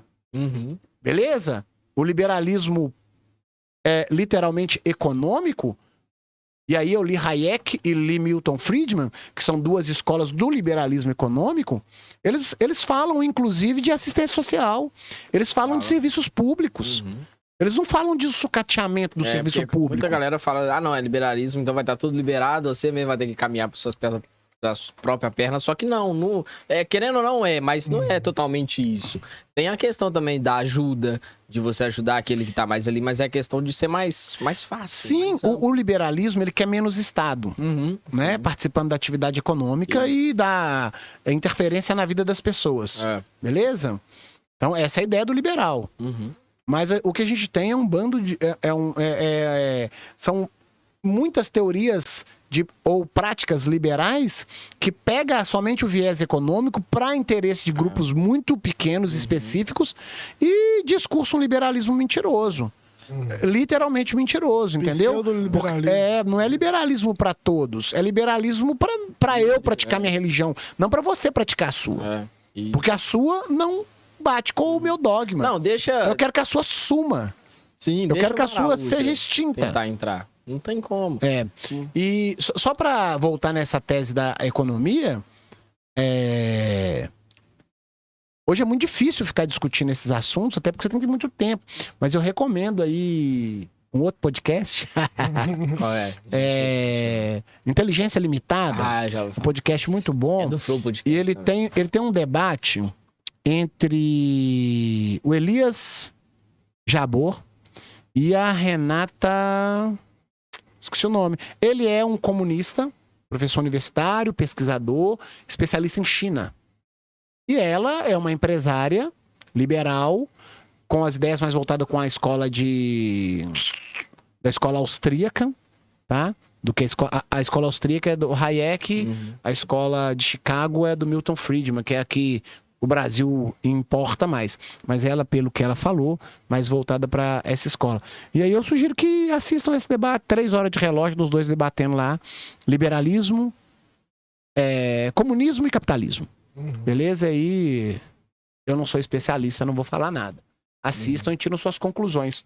É, eu defendo a tese do estado de bem-estar social. O Estado tem que garantir que a sociedade tenha o mínimo. O Estado não pode deixar o arroz disparar o preço, porque internacionalmente é, o preço variou, a demanda cresceu.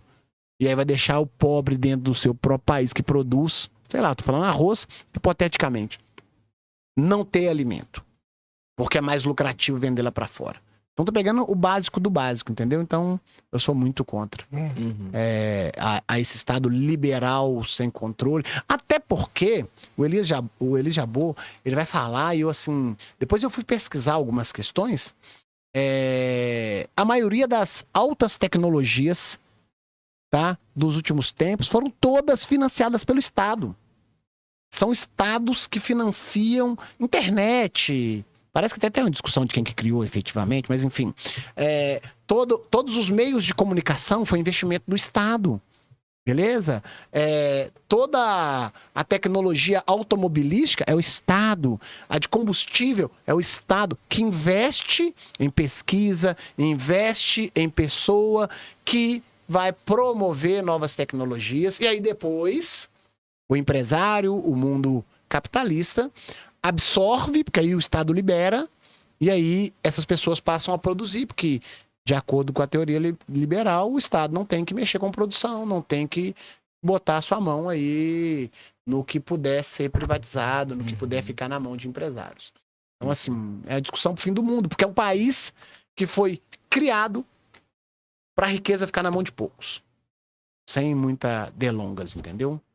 É, é a história do, do Brasil que deu certo. Que deu certo. Aí é, é, ainda brincam porque ah, na colonização do Brasil deu errado porque vieram é, prisioneiros, degredados, ladrões, bandidos, pessoas que tinham pena para pagar em Portugal.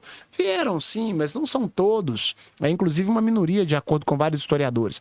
E a Austrália, ela também serviu como uma ilha penitenciária para prisioneiros ingleses e a Austrália está lá voando. Uhum. Então a discussão é meio. com- Tudo bem que foi durante um período só, mas a discussão é complexa. Então, afirmar assim, isso é assim, isso não é assim, é- é complicado. Ainda mais em história, que não tem um fato absoluto. Hoje a gente tá. Eu não sou historiador, eu sou professor de história, por isso eu sou estudante. Eu estudo aquilo que foi pesquisado ao longo do tempo e a maioria dos pesquisadores, a maioria das pessoas que têm efetivamente direito de fala, por ter construído é, um amplo um amplo debate coletivo, e aí é uma maioria massiva, 95% acreditam em determinadas, é, determinados contextos históricos, verdades históricas. Tem uma minoria que quer jogar pedra e falar que não é bem assim, e vamos recontar, e vamos refazer, enfim. Infelizmente. Não, mas a, a história é, é muito, muito foda, né, velho? Uma das matérias mais fodas de história que eu gosto é sobre guerras, né? Todas, também, assim, desde o início ali. Segunda né? Guerra Civil, Guerra é doido. Fria.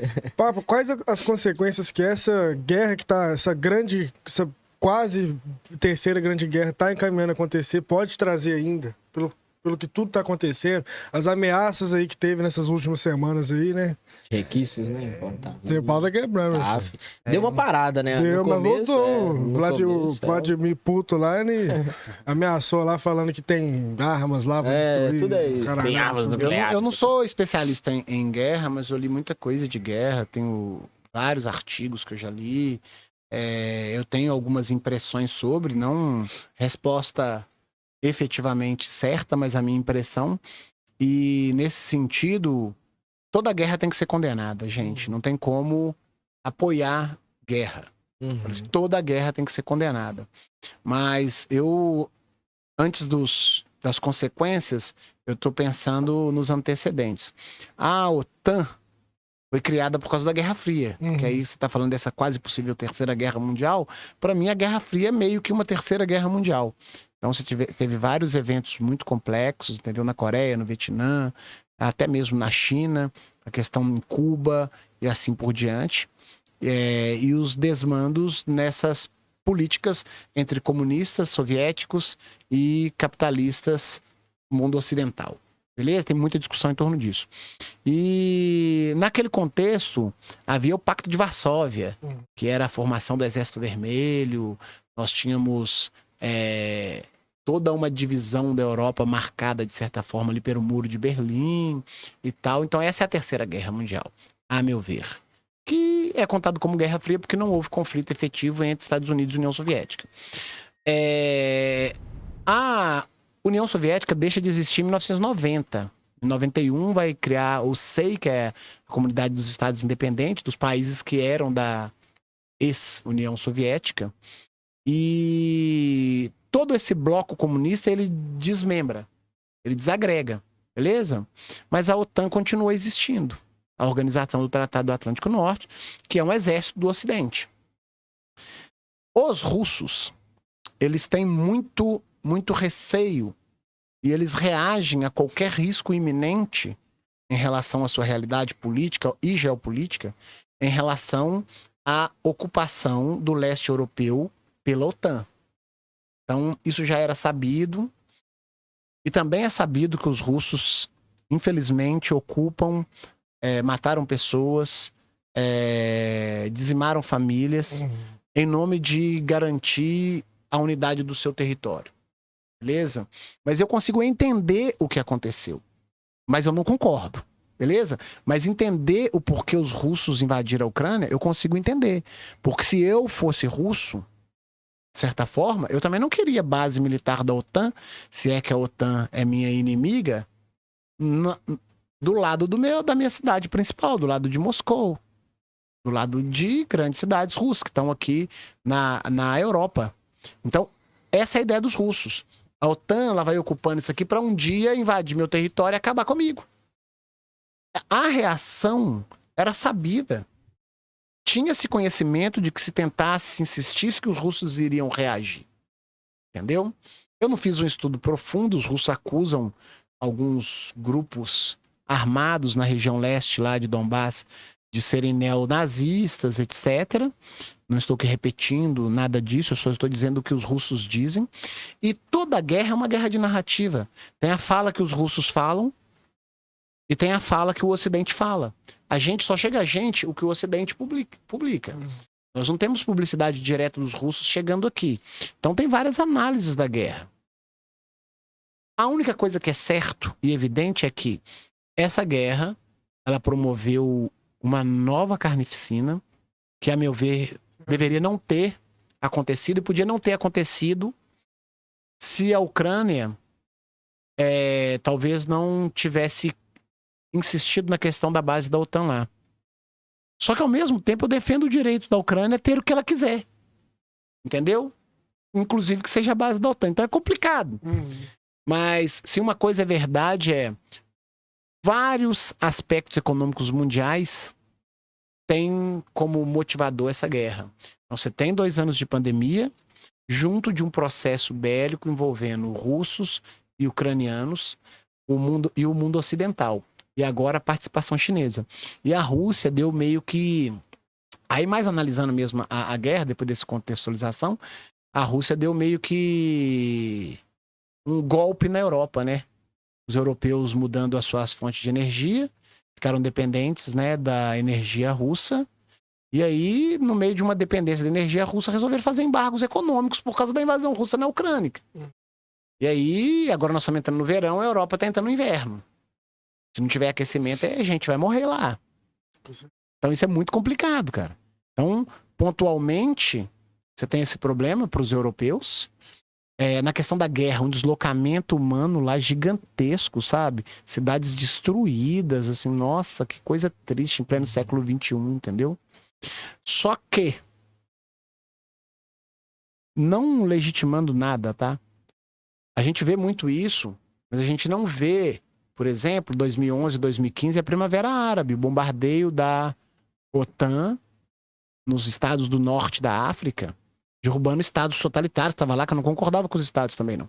Mas era uma invasão ocidental que matou muita gente, que bombardeou é, países para derrubar governos. Então eu ainda me pergunto quem bota mais terror no mundo, se é a União Sov... se é a Rússia, perdão, ou se é a OTAN, se é os Estados Unidos. Nesse sentido, porque os Estados Unidos junto da OTAN é o país que mais interfere em outros países do mundo, tá? Quantitativamente, de acordo com o professor Elias Jabor. E aí lá nessa entrevista que eu comentei com vocês, Renata Barreto, lembrei o nome da, da empresária e economista liberal. É muito inteligente, tá um debate na classe, assim, você entende os dois lados, você consegue perceber para onde o mundo está convergendo, que na minha ideia são as ideias de John Keynes, né, o keynesianismo, que é o estado de bem-estar social. Então, eu acho necessário, mesmo que seja um estado mínimo, mas que ele garanta segurança, saúde, educação, saneamento básico, é, que ele garanta que isso aconteça, entendeu? Que isso aconteça para a população, porque se o Estado não garantir, a iniciativa privada não garante. Entendeu? O governo de Minas. Opa! Segura, Gustavo. O governo de Minas, atualmente, é, anunciou, por exemplo, que. O, o governador anunciou, se eu, é, se não me engano, foi recentemente mesmo, que, embora seja uma medida de médio e longo prazo, que ele entende que um caminho. Ele não falou que ele vai fazer, mas que um caminho para a educação, privatizar, seria o Estado dar vouchers para as famílias e os professores montarem cooperativas para montar cursos. Aí as famílias escolheriam qual curso optariam. Isso, a meu ver, ia criar uma série de problemas, entendeu? É, que, honestamente, eu não consigo concordar. Uhum. Não é porque eu sou professor e porque eu sou um funcionário do Estado. Não é por isso. É porque realmente eu não consigo visualizar isso que ele está dizendo. Outros países no mundo têm isso, tá? Mas o IDH desses outros países é muito mais alto que o IDH brasileiro. Tá? A renda per capita desses países é muito mais alta que a renda per capita brasileira. O distanciamento entre o mais rico e o mais pobre nesse país, entre o, os 5% mais rico e os 50% mais pobre, nesse país é muito menor. Você vai ter 30% mais rico e 70% menos rico, vamos uhum. dizer assim, porque a renda per capita está muito alta.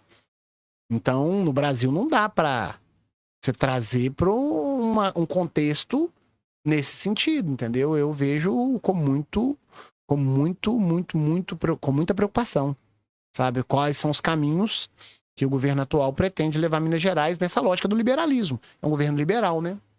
Governo liberal. É... Parabenizando o Raposo aí, disse que vai pagar o piso da educação. Não sei se já está pagando. Sim, Espero sim, que sim. Mas o governo de Minas falou que não vai pagar, por isso teve greve esse ano, por isso nós estamos trabalhando todos os sábados, né? Estamos lá firme, todo sábado. É, é, prova, conteúdo, atividades culturais. Então, hoje de manhã estivemos lá. Né, todos os alunos. Eu falei que eu ia, acordei 11 horas. Não, acordou porque eu liguei pra ele. Matou aula, é. esse povo da noite tá difícil. Tá difícil, né? Né, É, tá. Não, e ele falou lá no grupo, na amanhã, às 7 horas, eu tô lá da manhã também. Tá mas pra falar de história, assim, é, é muito complicado falar de história. Eu gosto de falar de qualquer história é, aleatoriamente também. Mas. A história de Raposo não pode sair da, Não da- dá. Pode não. da- do tema principal aqui, vamos dizer. Porque é o que eu falei. Primeiro a gente tem que arrumar a nossa cidade. A gente tem que fazer é, serviços comunitários na nossa rua. Não adianta falar mal do jardim é, que tá mal capinado da prefeitura se eu também não faço. Eu jogo lixo na rua, que é aqueles exemplos simples. E não, é, eu sou um péssimo cidadão. Eu, eu falo mal de política. Eu quero não votar. Eu, sinceramente, eu acho ótimo a polarização que existe hoje. Eu acho que a polarização obriga todo mundo a ter que pensar política. Obriga todo mundo a ter que fazer, posicionar em algum lado, embora nós temos uns 30% que sempre não se posicionam. Mas essa polarização é importante por causa disso. Porque uma sociedade que tem ojeriza de política. É política é tudo Uhum. né? É a forma de você gerar uma sociedade, de você gerir, de organizar, de estruturar, sabe? O cidadão que não quer ter nenhum tipo de participação na política, ele é um cidadão que vai ser governado por pessoas que não vai considerar o que ele acha certo ou errado. Essa é a verdade. Então a participação das pessoas discutindo, debatendo, conferindo as fake news daqui e dali, é, formando a sua própria opinião política, isso é muito importante para uma sociedade amadurecer politicamente. Então, assim, eu, eu- acho que esse antagonismo, ele, ele proporcionou isso. Lastimável, pessoas... E aí, eu queria lembrar que acontece em três campos muito claros, tá? Pessoas que são ignorantes e fanáticas, que vão é, violentamente agredir outras pessoas verbalmente fisicamente ou até mesmo gerar assassinato, como a gente viu recentemente, por motivos, por exemplo, religiosos, a gente tem muitos, infelizmente, tá? É, Quando a gente pega, por exemplo, um homossexual que foi assassinado na madrugada, quando você vai buscar nas pessoas que estão envolvidas nesse assassinato, você pode ter certeza que um conservadorismo religioso está no subconsciente. Não vou dizer de qual religião, não me importa. Mas é porque não aceita essa nova é, sociedade, uma sociedade mais diversa. Não aceita as, as diferenças. Entendeu? Im- Quer impor desigualdades e não aceitar as diferenças. Então, isso é triste. Então, essas pessoas fanáticas e ignorantes, né, de viseira, se apresentam no futebol, por exemplo, de vez em quando, uns matam os outros. Gente, somos adversários. Não somos inimigos. Pelo amor de Deus. Olha, eu vim com a minha camisa da CBF, do Brasil, e eu, eu queria trazer um brochezinho, sei lá, é, de um partido comunista, do PCdoB, do PSTU, do PCB, da Unidade Popular. São os partidos de esquerda desse país. O PT não é um partido de esquerda, gente. O PT nasceu um partido trabalhador, trabalhista, com viés centro-esquerda. A verdade é essa. Então, embora ele é centro-esquerda, embora ele praticou política de centro-esquerda, é, também foi um partido que valorizou a questão bancária. E que sabe o que importa para o povo? Importa como que estava a vida do povo. Por isso, talvez a gente vê esse cenário eleitoral em pesquisas, Uhum. tá? Então, sem fazer juízo de valor, para mim as pesquisas dizem exatamente o que o que as pessoas veem de pior nos candidatos. Porque ninguém é defensor de Bolsonaro efetivamente e ninguém é defensor de Lula efetivamente. As pessoas que veem em Bolsonaro uma pessoa odiosa, um mau governante, um mau político, um mau representante da sociedade como um todo, eles estão votando no outro, no Lula. As pessoas que vê Lula como um mau político, um mau representante da sociedade, estão votando em Bolsonaro. E eu ainda brinquei com alguns, alguns amigos e até parentes, falei assim, gente, para mim, a minha análise política na eleição presidencial é assim: se Lula ou Bolsonaro morrerem, Uhum. se Lula ou Bolsonaro, qualquer um dos dois morrerem antes da eleição, eles perdem para Ciro ou para Simone Tebet ou para qualquer um, porque é uma eleição de rejeição. Uhum. Os dois têm, quando você analisa, os dois têm mais de 50% de rejeição. É uma coisa engraçada, né? Eu rejeito esse, mas é porque as pessoas rejeitam os dois. Mais de 50% das pessoas rejeitam os dois. Só que aí, entre dois maus representantes políticos, em algum momento, por algum motivo, você vai escolher algum, você vai escolher algum e eu vou escolher outro. Eu que fui, por exemplo, eleitor de Ciro na última eleição, é... não é um programa político aqui, nessa eu vou fazer um voto contra um político. Eu vou votar contra um político. Eu quero Uhum. que esse político perca. Por isso eu vou votar no outro político, que eu acho que tem mais chance de ganhar dele. Não porque eu gosto desse outro político, não porque eu defendo com unhas e dentes esse outro político. Posso ter afinidade, posso gostar, é, etc. Mas é uma eleição de rejeição. E isso é fato. Só tá Isso é só os fato. dois, né? Ali representando os outros. tá, tipo assim, não, é muito importante tal, considerar é. nós, eleitores de Serão da Massa, porque é o Uhum. seguinte: é, 7% dos eleitores, a gente tá falando quase 10 milhões de pessoas, hein? Uhum. Ele pipoca nos 10 milhões Sim, ali. sim. 10 milhões de pessoas, gente. É gente demais. Não, é porque aí que acontece. Não é você gente vê- mais ou menos, não. É, é quantidade pouca, não. É Aham, muita gente. sim. Muita gente mesmo. Mas você vê só os dois. É. É, atacando, é atacando o Bolsonaro ou o Lula, os outros candidatos, e o Bolsonaro e o Lula não atacando o outro. Tipo assim, Sim, foda-se pros outros, sim. sabe? É. E Ciro tá batendo assim. nos dois. É, batendo É. nos Tô dois. Ciro. Batendo Entendeu? nos dois. Embora tenha uma série de, de questões que eu sou totalmente contra, tá? De, que foram práticas tanto de um governo quanto de outro. Corrupção, por exemplo, tá nos dois. Uhum. Entendeu? Ah, papa, quantitativamente nenhum é mais que no outro, foi mais provado que no outro, etc. Para mim tá muito claro que os dois governos tiveram corrupção, porque a sociedade humana é corrupta. E eu não tô passando aqui panos limpos para um lado ou para o outro não. Eu acho que todos dois, todo, co- como é que fala o ditado popular? É tem como é que é? Tem, tem, tem culpa no quê? No cartório. Culpa no cartório, como É. você diz, né? Não, eu não sabia, eu não tava lá, eu não sei como é que foi. Cara, vocês são. Foram, um foi e o outro é presidente Uhum. do país. Então, assim. E eu também concordo que a Polícia Federal já teve mais autonomia para trabalhar. Então, pelo, pelo que eu vejo, toda a mídia comentando de lado A, B e C, eu sou, por exemplo, eu, eu adoro ver programa do lado que eu tô oposto. Adoro ver os programas, porque eu quero saber o que tá acontecendo. Eu não sou oposição ao- a um lado, a um modelo à toa. Eu assisto, leio, pesquiso. Eu quero saber. Eles são minha bolha. Mais do que o outro lado que eu vou votar, que eu não gosto também, vou votar. Hum. Sacou? Mais. Eu tenho, eu tenho que ver mais aquilo que, pra- que eu rejeito. Uhum. Eu tenho que saber mais disso, sabe? Então, enfim, é isso. Não sei se depois vocês vão querer professar o seu santinho aí. Se vocês quiserem, eu professo o meu, hein? Nós, É. não, não, Hã? não, da, da, da, da BO, da BO. Da BO. não. Não, mas eu vou É. aproveitar uma oportunidade, porque aí tem menos, menos impactos. Mas assim, a questão deputado, Uhum. tá? Raposos. Vocês trouxeram o Caixa aqui, espero que a cidade reconheça aí a presença dele nos últimos anos. Aí, já falando nisso aí, já saudoso- vamos divulgar o próximo convidado, que também é um deputado, né, Tag? O candidato a deputado também. ó. Isso, estadual. ó, O S. Jesus. Pelo amor de Deus, não, não. Faz um apelo aqui pra população que tá assistindo o podcast. Alô, meu filho. Pleno 2022, ano da eleição, né? Igual o Pablo tá falando. Ano da Copa. Ano da Copa. Você ainda não se inscreveu no canal, caralho? Pelo amor de É, Deus. se inscreve aí no canal aí pra nós aí. É, deixa o seu joinha e ativa o sininho. E segue a gente lá no Instagram. E tá, tá bom, né? Tá bom. Elon. Musk, Gustavo. gente. Olha em mim, olha em mim. Hashtag Food Crush, Olha em mim. Rodrigo Rodrigo Moreira. Design. Elon Musk, É, você conhece Elon Musk? Tá construindo foguete, Isso cara. aí.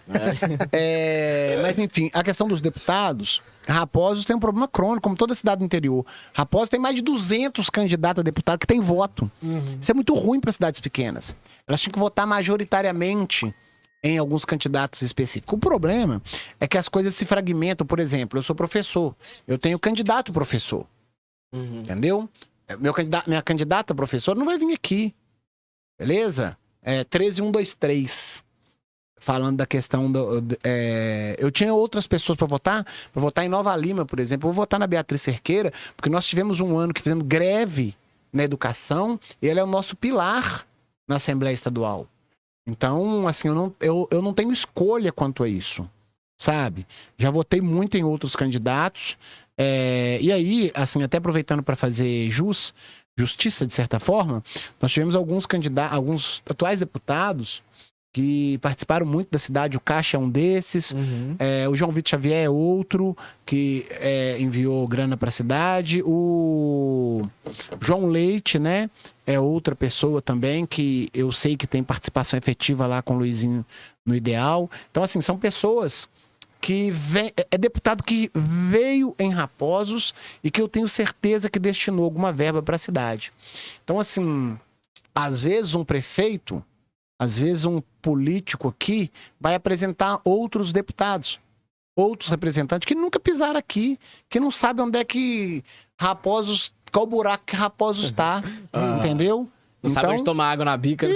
Não sabe é. nada, não sabe como é que chega no poço, não sabe onde é que é o cemitério, É. né? O cemitério tradicional, agora temos um cemitério novo. aqui, vai sabe achar que aqui é um é vai- vai achar que aqui é um bairro de Nova Lima. Exatamente. Não sabe onde fica a Central, não sabe onde fica o Rodrigo, não sabe onde fica a Food Crush, Exatamente. entendeu? Não sabe aonde que é a sede de- do Decodificaste, É, porque isso aí. ninguém sabe, nem Osama Bin Laden tava tão escondido. Não, tá escondido. tá Véi, bem que que é isso? Eu nunca vi o Tá trem tão escondido demais. escondido. O pessoal fala que a gente, que o nosso estúdio não é no lugar, a gente não mora, né? É no a gente esconde. submundo. É, Vocês estão a na. Deep Web. É, estamos na Deep Web, isso aí. Pelo amor de Deus. Nossa, E... Mas vou voltar para a história. Então, a história de Raposo, gente, que fique aqui com vocês sempre, desde lá do 1690, da chegada dos raposos, até a ocupação de fato, o trajeto do ouro indo embora, a ferrovia Dom Pedro II, que foi destruída pelos últimos políticos. Inclusive, até uma coisa que eu fico muito triste, o tombamento da Praça da Estação, eu até é,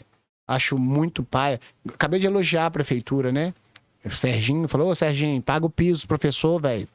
É isso mesmo, você não é professor? Paga o piso. É, professores maravilhosos que temos aqui, estrutura melhor a educação. O investimento no Brasil é errado. Muito investimento no terceiro grau, pouco investimento na, na educação básica, tá? Sobretudo no ensino fundamental. Então, educação infantil aí séria, alfabetização até o sexto ano, lá igual em Sobral. Vamos pegar os bons exemplos que a gente tem no Brasil ou no mundo. Tem muito que fazer. Eu sei que a equipe é muito competente, conheço vários professores, conheço todos, professores e professoras, conheço diretores muito competentes que ficam estudando cotidianamente, procurando novas formas de melhorar o ensino da cidade, mas precisamos melhorar a estrutura, precisamos de tudo isso. É, Então, a questão, num geral, da, da Praça da Estação, é porque, assim, era tombado, né? Serginho da Bota, por exemplo, é, é um que era vereador quando fez o tombamento da Praça da Estação. Ele estava prefeito quando tirou os trilhos. Fiquei muito triste porque tinha uma proposta da cidade de trazer dois vagões do antigo trem e colocar ali para servir como se fosse um museu. Não, ia ser brabo. Então, assim, a cidade não tem um centro de memória. Eu tô juntando, comprando é, antiguidade, desde que eu comecei a ser professor de história, para no dia que falavam ter um centro de memória, eu conseguir contribuir. Com coisas de raposa, eu não deixo jogar fora, eu guardo, eu tento manter lá em casa. Assim, Tem as cédulas também, né? Que saiu lá. não, é, é, é, cédula ainda vai ser uma história geral, né? Uhum. Mas assim, coisas de raposos mesmo, como. Obrigado, Eva Neves, Giselaine, tá na carteira até hoje aqui, ó. Acabei esquecendo até de tirar. Coisas assim que remetam à cidade de Raposos. Cadê, gente? Papelada. Vale transporte? Não é o Vale Transporte aqui, ó. É a passagem do trem, tá vendo? Que legal. É. A Eva me deu, eu não tinha.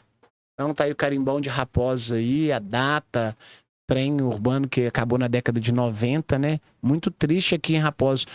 O fim disso aqui, por exemplo, é, Riacima manteve uma Maria Fumaça, um trajetozinho ali para fazer um turismo, etc. Nós não conseguimos, até o momento, fazer nada. Mas essa história não está acabada. A maioria das cidades desenvolvidas da Europa tem trem até Tem. hoje, tem é bondinho, uma tem outra tudo. lógica cara. É. também, né? A gente não vai também Ah. fazer isso com a prefeitura, com o governo atual. Ah, não, não tem como. É, não. não Vai ter que dá. todas Mas é, é- eu, eu, por exemplo, isso é uma coisa que eu fui Ah. contra, né? Na época, eu levei os meninos lá para manifestar nos trilhos. Fiquei muito triste, porque eu realmente ainda tenho esse sonho de que Raposo consiga construir um centro de memória.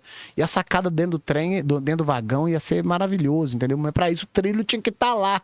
tri- to- tava tombado, entendeu? Um tombamento municipal, estadual, se eu não me Aí, engano. Tiger, aí você queria falar em montamento, era tombamento, né? É, e lembra que tombamento não é jogar no chão, tá, gente? É, é- Aí, ó. é criar um instituto de garantia da continuidade daquele patrimônio histórico. É garantir que aquele patrimônio fique permanentemente preservado naquela forma, entendeu? Então, enfim, triste essa parte, mas a estação ainda tá lá, se Deus quiser. Uhum. A estação ninguém vai jogar no chão. É... Ah, Tá tombada como os trilhos estavam, Ah. né? Dá medo, mas, né? Ahn, por fim, doido lá. É, tá ainda É, sobre a história de é. Raposa, lembrar da, da, da fábrica de fósforo. Raposa foi uma cidade Ah. industrial, gente. Foi. Tinha uma mineração, Uhum. né? Assim, uma das minas mais antigas do mundo, é, com a- uma da- das minas com maior profundidade do mundo, a E mineração. o que tem lá cara. hoje em dia? Lá, lá é aberto Cara, eu ainda? não saberia te precisar, não, mas. é, E como é que faz pra visitar? Não tem como Não, não visitar, sei. Só pular o muro lá por alto. É. Eu vou muito no centro de memória lá do, da Anglo Gold, lá em Nova Lima, que eu acho legal. Uma, uma... Mas tá podendo tirar foto ainda com flash? Não Pode. sei se com flash ou sem. É, porque quando, quando eles Eu não levavam a gente é lá, falavam, não, não pode, não pode tirar foto aqui com flash, não, por causa da, da iluminação e tal. Aí, É, né, mas, eu sempre mas, tirava, é, tem motivo museológico, não é só lá. Outro é para resguardar peças, É. etc e tal. Não é aleatório, não. Inclusive, é um acervo que é muito bem cuidado por uma historiadora de Raposos, Juliana, que eu parabenizo lá com a equipe dela, obviamente. É... E aí, onde é que nós estávamos? Ele Mudou o assunto para essa zoeira Da mineradora. Mineradora Não, para a indústria, rapaz, já foi industrial, É. né? Tínhamos várias é, é, estruturas aqui, Fabris, fábrica de fósforo, muito famosa, temos fotos dela ainda. E, por exemplo, a questão da mineração, né? Não podemos ser uma cidade do já teve, temos que ser uma cidade da construção do futuro, né? Uhum. É, Mas nós falamos do ideal, ou vocês cortaram o assunto para outro lado e enviesou, e a história não mente já vai, vai mudar. Nossa. Ah, vai Nossa. pra puta. A história galera falou, esse foi o The Cast 29. É, tchau, valeu. vocês aí, tamo de falou. volta, Não, no ritmo que nós Tchau, lá vocês, vamos, se bobear. Se bobear, nós vamos chegar na Libertadores esse ano ainda, tá? Se bobear, nós vamos passar, nós vamos passar o outro time que tá lá do outro lado da lagoa, tá? É, ué, aqui, ó, a história não mente, já vai mudar. Foi triste, cara, esses dois anos de pandemia, não, Não, poder ir no foi. estádio. Foi, não, foi Porque legal. assim, foi não, legal, não foi, legal. deixa de ser era, só, era só zoeira, era isso Não, tudo. porque Tiger é abandonou aqui, eu também tô indo Hã? embora. Inclusive, aqui no Gente, estúdio a gente tá precisando de um pano de chão, já somos, deixou aqui em cima da mesa. somos maioria, temos mais títulos, Ah, inclusive vamos empatar em Série B. ah, É, fazer o quê? Tem Ah. título, né? Mas aí você ficou feliz que o Cruzeiro subiu. Ah, cara, legal demais, né? Na verdade, quando eu falo do antagonismo político, o antagonismo futebolístico também é complexo. Ah, Porque se você tem um time muito grande num estado é, e você não tem um outro rivalizando, parece que desestimula. É igual aquela É. história que eu contei no início do céu e do inferno. uhum. Você tem um parâmetro, você tá de um lado ou você tá do outro. Você quer ir pro céu, mas é aquele ânimo desanimado. Mas quando você vê o inferno, você fala, não, é pra cá que eu quero ir, não quero ir pra lá de jeito nenhum, não. Então, é, é, esses, essas rivalidades, no bom sentido, né? Esses adversários, eles retro se alimentam. Então, um existe meio que em função do outro. Uhum. Então, isso é legal demais. É, Cara, imagina bem, imagina bem, esses dois anos de pandemia, a gente não pôde ir ao estado, estádio como cruzeirense, e outros também não puderam, e eu, eu afirmo e escrevo, tá? E assino. Assino. Se tivesse tido torcida em 2020 Tava ou em Série D. 2021, quem é você? Quem é você, meu filho?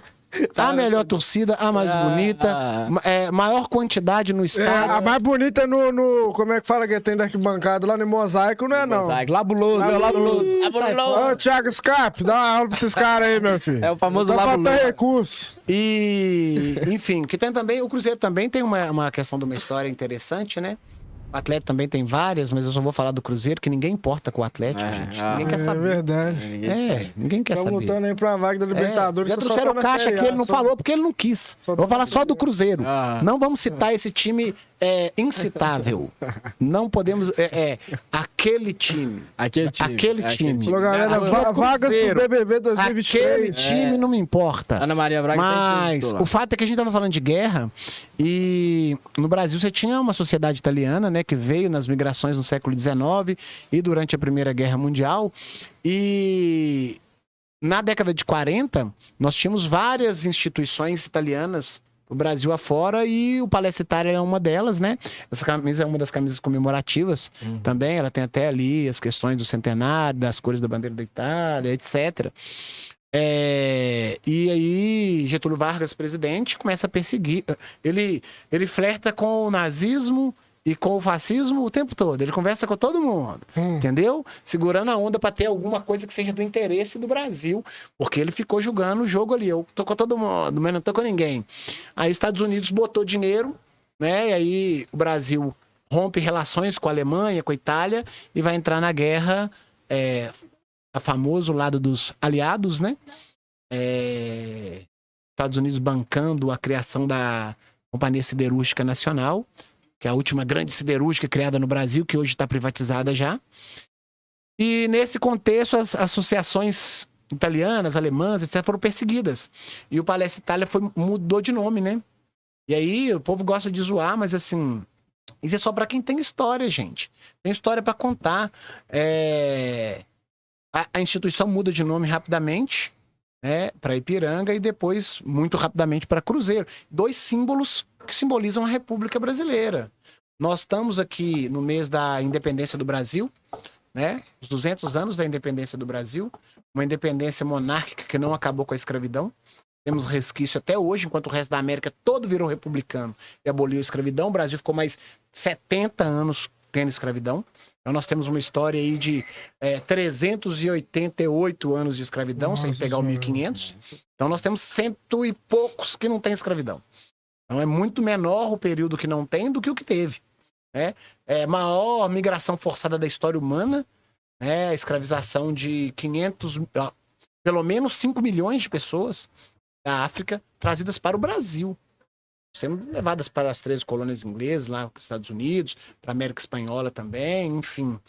É, é, é uma mancha na história da sociedade.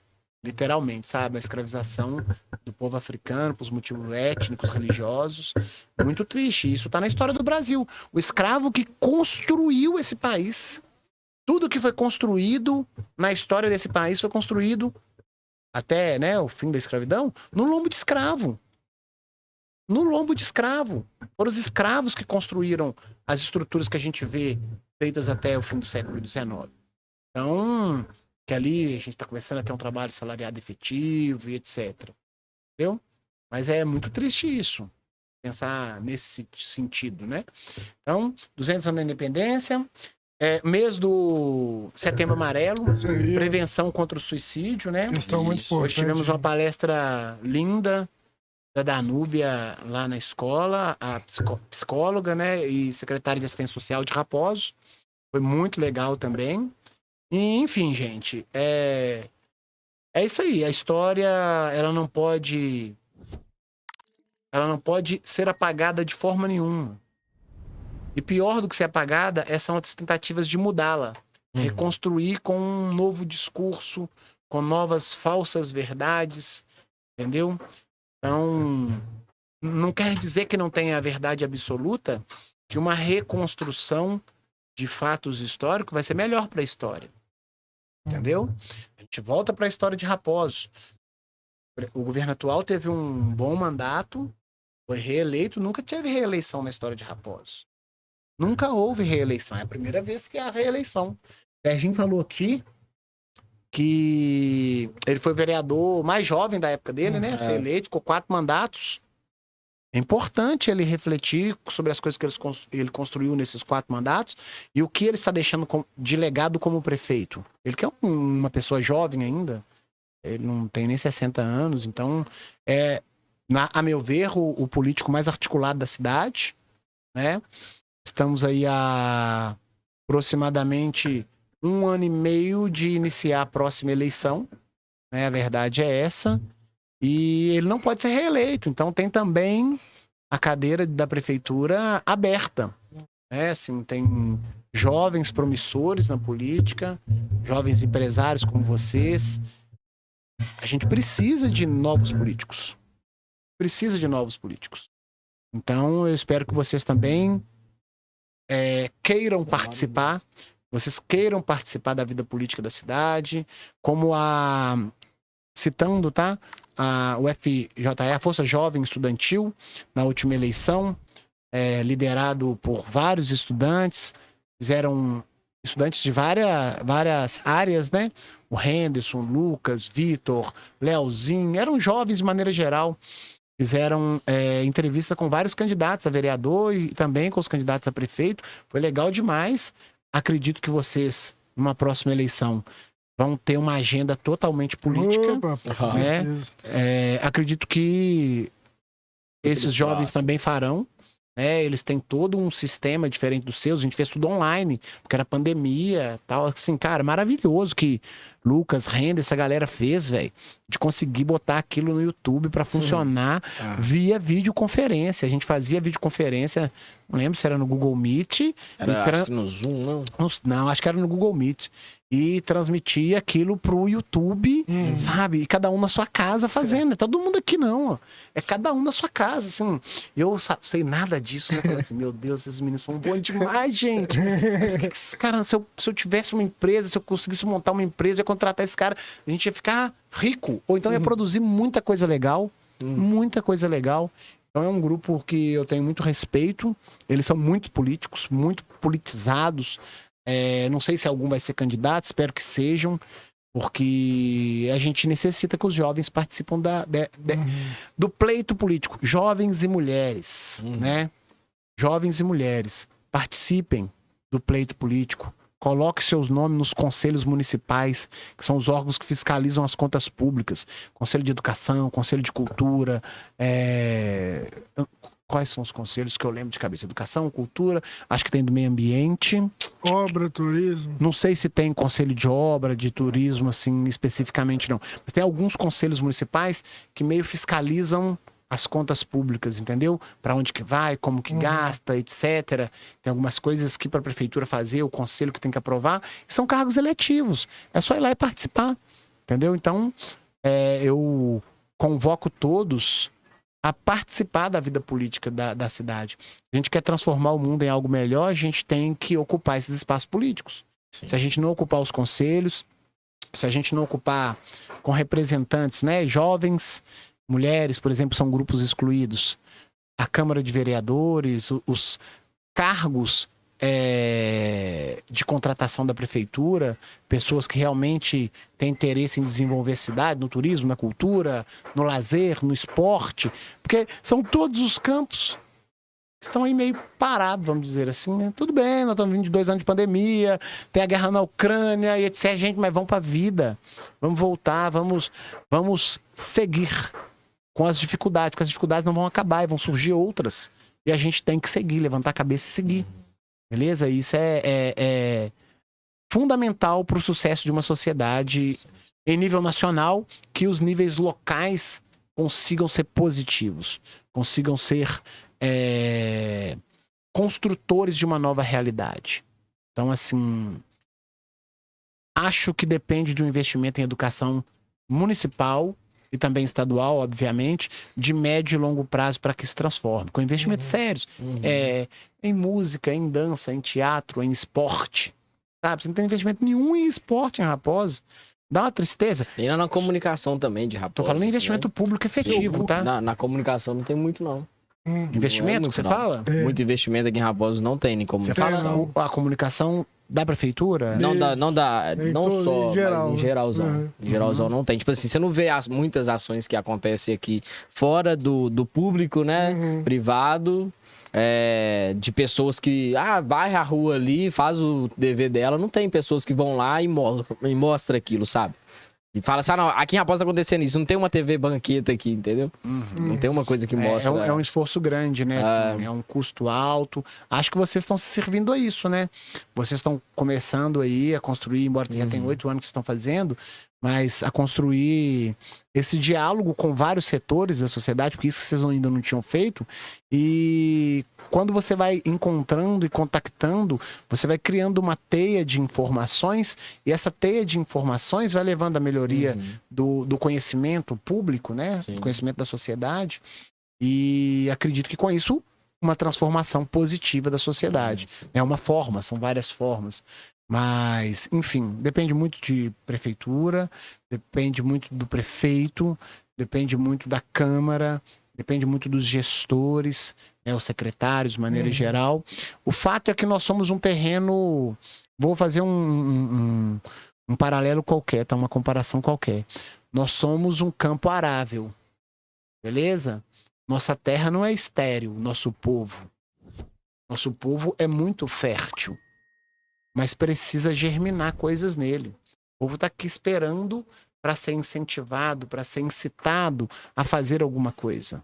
Mas passa, infelizmente, porque eu acho que hoje em dia o liberalismo prega muita lógica de cada um tem que se virar nos 30, né? Tem que ter é, a autovalorização, tem que ter a meritocracia. E aí, meritocracia é o poder do mérito. Mérito de que eu alcanço e você não alcança. Como que, é, como que vai funcionar isso? Sendo que eu não tinha café da manhã nem almoço e você ia de carro para a escola com um chofer. Tem meritocracia efetiva para comparação? Acho que não tem. O Estado tem que fazer. O Estado tem que investir na população. O Estado tem que ensinar a pescar, mas também dar o peixe.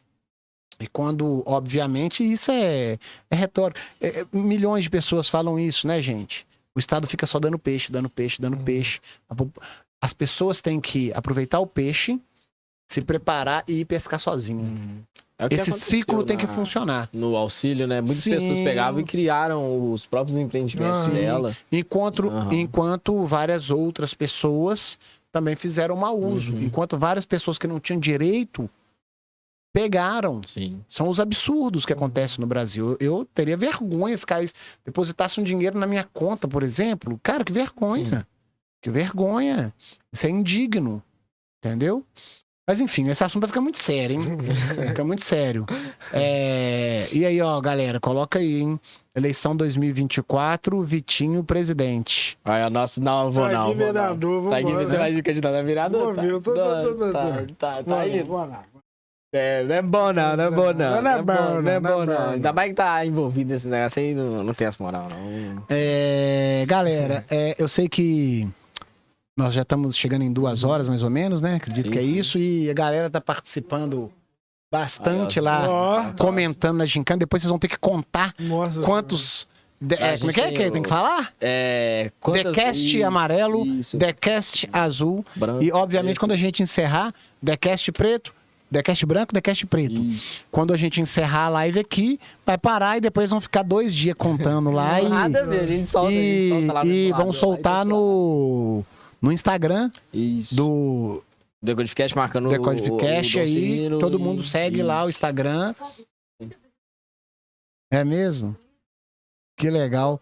Pareceu nenhuma pergunta capciosa aí não, né? Maldosa aí não, né? Apareceu não, tá Só comentário, né? O pessoal tá. Mas ninguém gritou cruzeiro aí não, gente, nessa, nessa live mil vezes? Não, se gritar. não, Cruzeiro, cruzeiro, cruzeiro. a live não pode cruzeiro. cair, não, cara. Você tem duas horas de live, vai cair, pô. Viaja Pode Oh, não. meu Deus Tô do falando com os pessoal que o Cruzeiro é um elevador, sabe? Por enquanto ele tá em manutenção lá em cima. Ih. Só que quando acaba a manutenção, o que acontece com o elevador, tá? Ele desce, então. Ô, ô, galera, então, eu sou um historiador, como eu disse a vocês, né? Eu trouxe Sei, um baú de memórias. Ah, É, e só para fazer alguns paralelos, é, eu trouxe um presente para vocês, para vocês ótimo. recordarem das moedas e cédulas do Brasil aqui para Ana. Oh, muito obrigado. Nome, que top. tá? Quem que é esse daqui que tá na. Aí, quem que é esse daí? Podia ser tarefa de gincana, hein? Ó. Augusto Rush, mas tá escrito na Ah, já cédula. tá meu, meu sobrenome. Aonde que tá aqui? É Rush? Ah, isso mesmo. Não, Vamos ver o Augusto, sobrenome? Não é sobrenome, não. Ah, É meu sobrenome. Augusto. É, ah, seu Tá sobrenome é Augusto. isso. Augusto Rush, é biólogo, né? Deus seja louvado. É, cara. Eles colocavam Oi? até o. Qual que é esse daí? Ah, gente, é, porque e- e- esses aí. pacotinhos eu tinha emprestado para as equipes para eles comporem a feira de antiguidade na semana atrasada. Aí eu, eu emprestei pra eles e eles me devolveram. Ah, Qual Ana, Ana mandou hashtag Tá, Deus Ana Equipe Azul. E Kid Vitor Equipe Branca. Sou branco. Não, Vitor não, é Tiger. Tiger é branca. branca. E você? Bora, meu filho. Eu tenho- Tira os brancos pra aí, o quê? caralho. Ah. Você é da branca também, só. Cala do boca. preto, É da preto, branca. sou do preto. Gente, eu estou de amarelo por causa do setembro amarelo. Eu não sou do amarelo, tá? É, Claro, isso. da Eu sou de da amarela lá. E eu tô de preto, eu sou equipe preta. Gustavo amarelou, ele tinha que ter vindo aqui na mesa e tal, tá correndo toda hora. É, lá. todo dia da Por parede. por isso que ele é da equipe amarela. Agora você vem cá. filho. Ah, mas vai ficar na equipe amarela assim mesmo. Daquela informação do evento lá da, da- da- do negócio lá. Da agora é que são elas. Então, Não, não, do- do, tá do, falando do- do Halloween? Ah, do Halloween aí, ó. Então, isso. pessoal, é evento dia 22 de outubro agora, lá no Gandarela. É, falar um pouco desse evento aí. Os meninos comentou aqui mais cedo é, a respeito da fantasia. Então, não é obrigatório, galera. Quem quiser ir lá, é, não é obrigatório ir fantasiado. Porém, é, quem chegar lá com a sua fantasia, fantasia bem elaborada, vai estar sendo Concorrendo. premiado, vai estar sendo. Eles vão, eles vão planejar alguma coisa de estar premiando vocês lá. Então, Cerveja.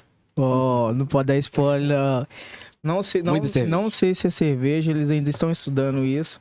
Mas já fica esse convite. Nos próximos dias vão ter ingresso em nossas mãos também. Então acompanha nosso lá, o Decodificast, acompanha o, o Instagram do, do Gandarela lá, pousada. E o evento vai ser top, galera. É, a gente vai dormir lá e vai fazer ah, e muita aqui, ó. bagunça. Eles estão falando que eu sou da equipe amarela, mas não, aqui é a branca, tá, galera? Ah, Vambora, Você vai de fantasia, não?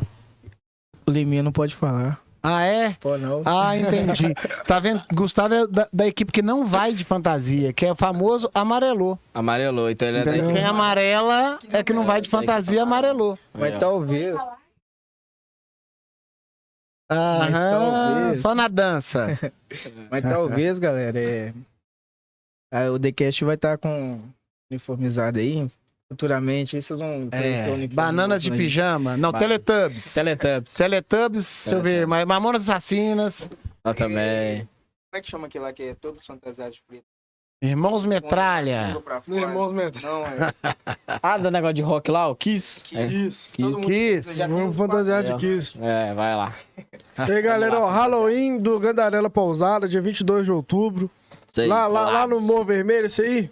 Isso mesmo, É, Levi? é. Do Morro Vermelho. Ó, aí, ó, lugar maravilhoso aí, drinks, porções, showzaço do Cama pra integra... você poder dormir. integrante de Narnia aí também, fazer aquele rocão. Ah, inclusive amanhã eles vão estar lá nos céus. Não, eu vou lá, minha filha, eu já fico É. mexendo. Alô, Celso! Agora eu trouxe, na verdade, aqui só algumas curiosidades históricas. Dei umas cédulas e, e, é, moedas brasileiras para eles, mas assim, é, eu me apego muito às questões históricas e eu trago dois exemplos aqui de como que o dinheiro pode desvalorizar. Então, assim, essa aqui é a cédula da Alemanha, 1910, tá? Não sei se é original, tá, gente? Possivelmente deve ser réplica, tá? Uma cédula de mil marcos, tá? Extremamente decorada, mil lindona, etc. Ok? E olha pra vocês verem, depois, isso, isso é 1910, Ela Império parece- Alemão. Parece Aí teve a. Primeira Guerra Mundial, Essa garra. a Alemanha perdeu, aí nós vamos ter o Tratado de Versalhes. Essa aqui é uma cédula de 1923, beleza? Ao valor da cédula, 100 milhões de marcos, valia o quê? Nada.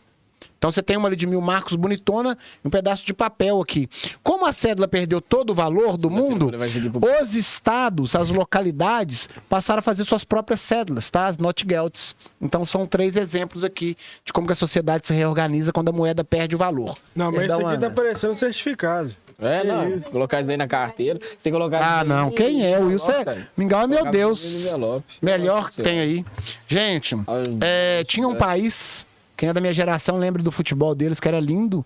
Então se traduz aí no futebol hoje de Sérvia, de Croácia, por exemplo. Croácia, sobretudo Croácia. É, a Iugoslávia era um país até 93. Ela vai entrar numa guerra ali de 90, 93, quando acaba a União Soviética.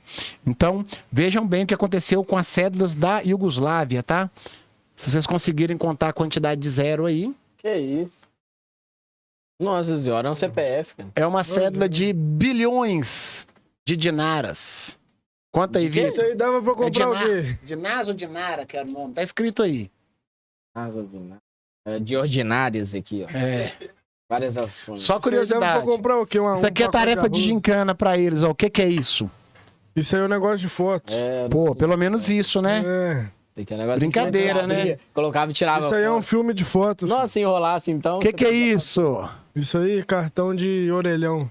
Cartão de orelhão. Ó, Que 50... orelhão esse aqui? Não, o telefone público. Ótimo. 50 Aonde pontos tem um telefone público funcionando? aqui em Raposa? É. Na escola, no Na- Dom no Cirilo. Dom Cirilo tem 50 um, pontos pra equipe branca aí, ó, cara. Ih, coitado. Agora é aí só que a Ana que vai responder.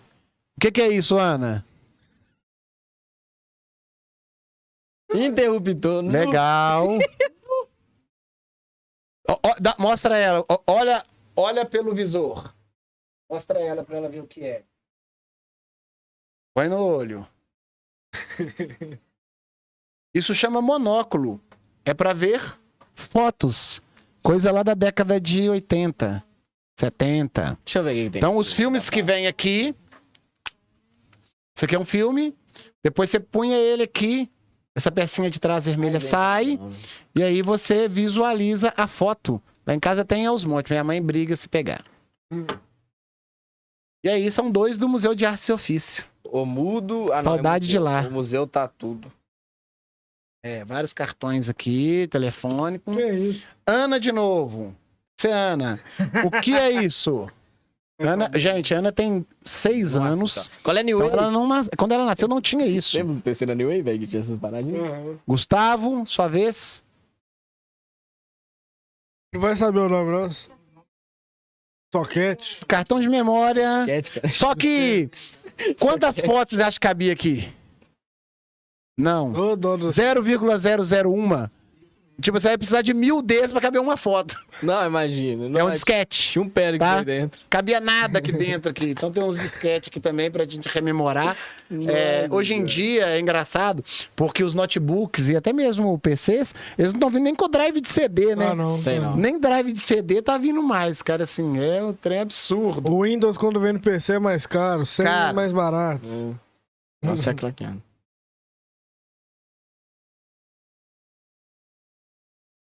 DVD. Fita. Fita Ai, tá. de curso de inglês. Boa, Ana. Eu vi. Carmen, Uma fita de idioma. curso de inglês. Não, esse aqui é da Globo, tá? Nem tinha essas escolas, acredito eu, nessa época. Só pra você.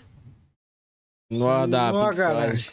Ontem você falou do meu Legião, tá aí uma fita cassete do Pink. Floyd, porque ele tava ouvindo Pink Floyd. Vai levar nada. É, aqui também nós temos o CD, que a gente já comentou. Tudo que é Aí seu já é meu. um tanto de moeda aqui. Eu trouxe umas moedas a título de curiosidade, só pra galera ver aqui, vocês não vão ver de casa. Então aqui são alguns.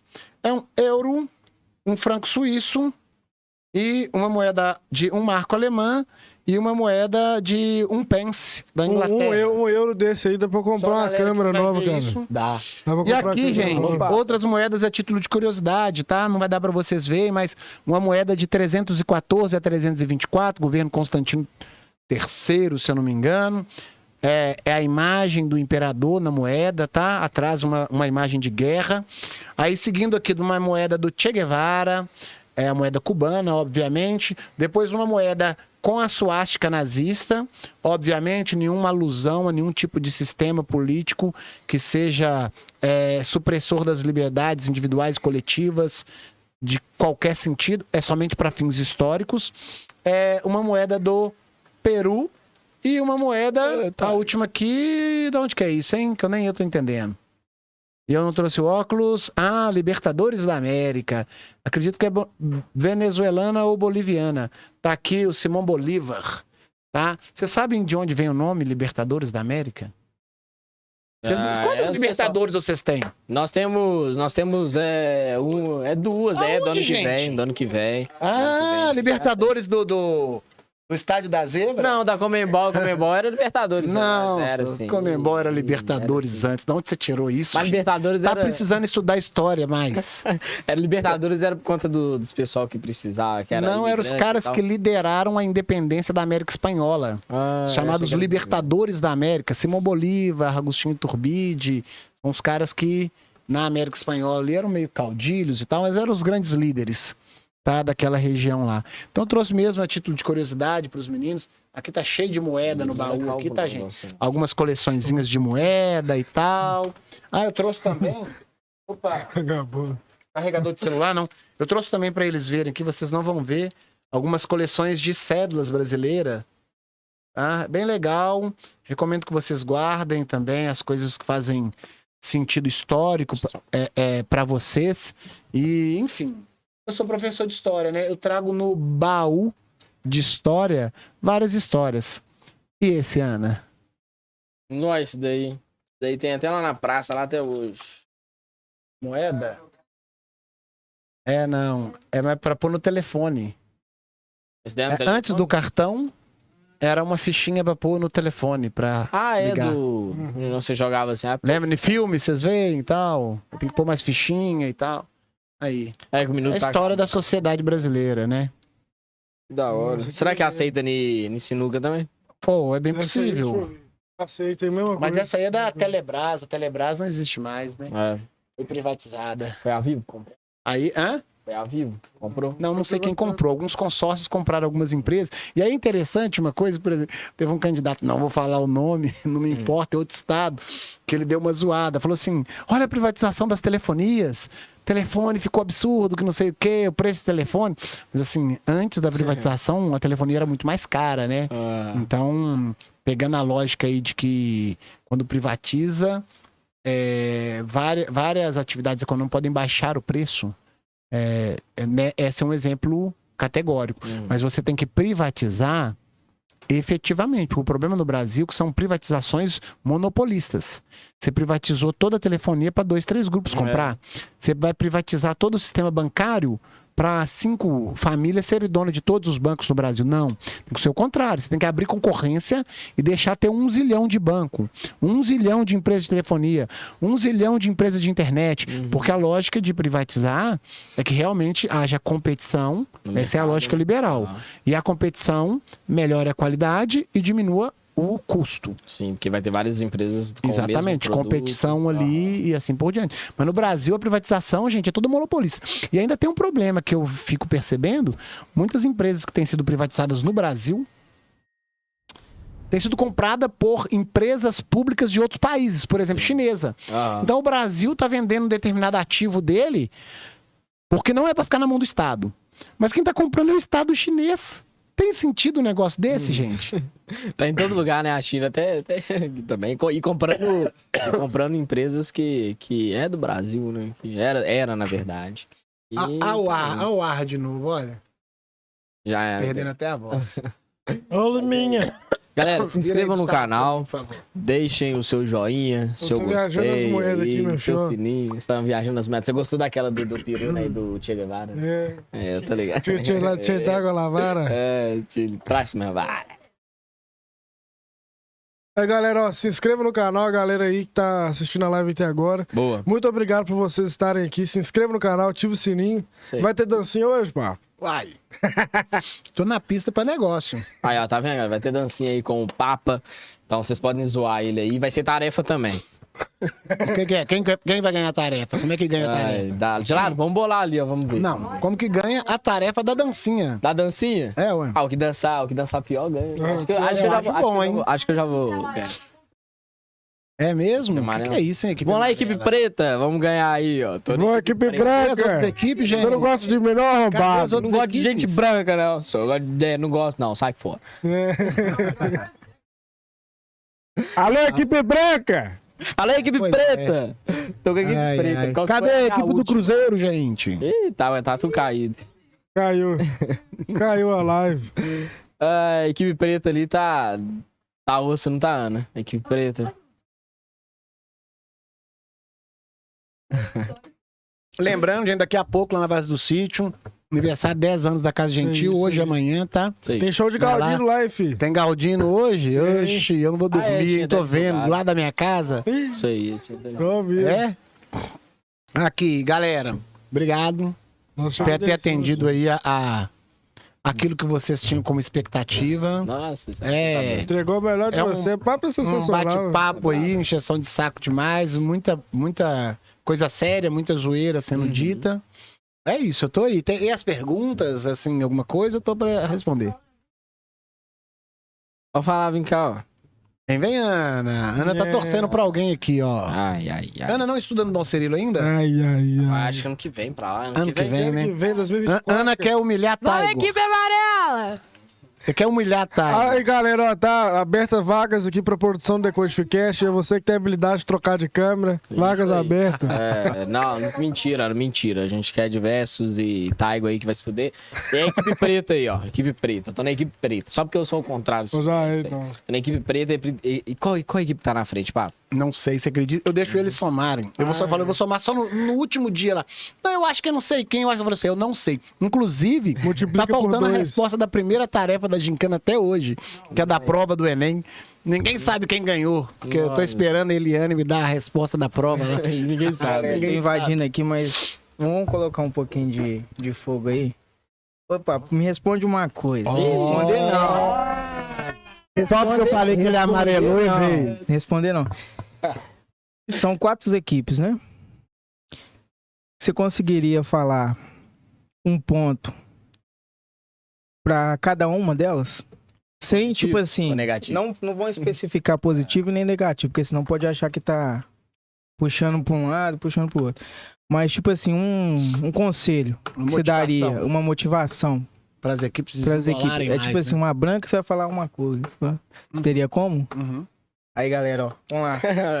Com vocês, Liminha. Cara, assim, eu vou falar pra Branca, fazer Taigo pra ajudar. Taigo não faz nada, gente. Aqui, Pô, eu vou estar tá, cá semana que vem lá, Ele tá? tá ajudando Vai todas as equipes, tá? Eu queria falar assim, mexeu com a arte das camisas Você de todo vagabundo. mundo. Não, De graça, tá? mim, eu só fiz pra De mim. graça, eu tô sabendo, tá? Nada. Só Taigo não tá mim. ajudando porra nenhuma. Não tá mesmo, Cara, não. Eu tá sei mesmo. sem Só magna, enchendo o saco né? querendo ponto ainda. Claro, é claro. Tá querendo ponto igual um. O que, que você fez na gincana até agora? Na gincana desse ano?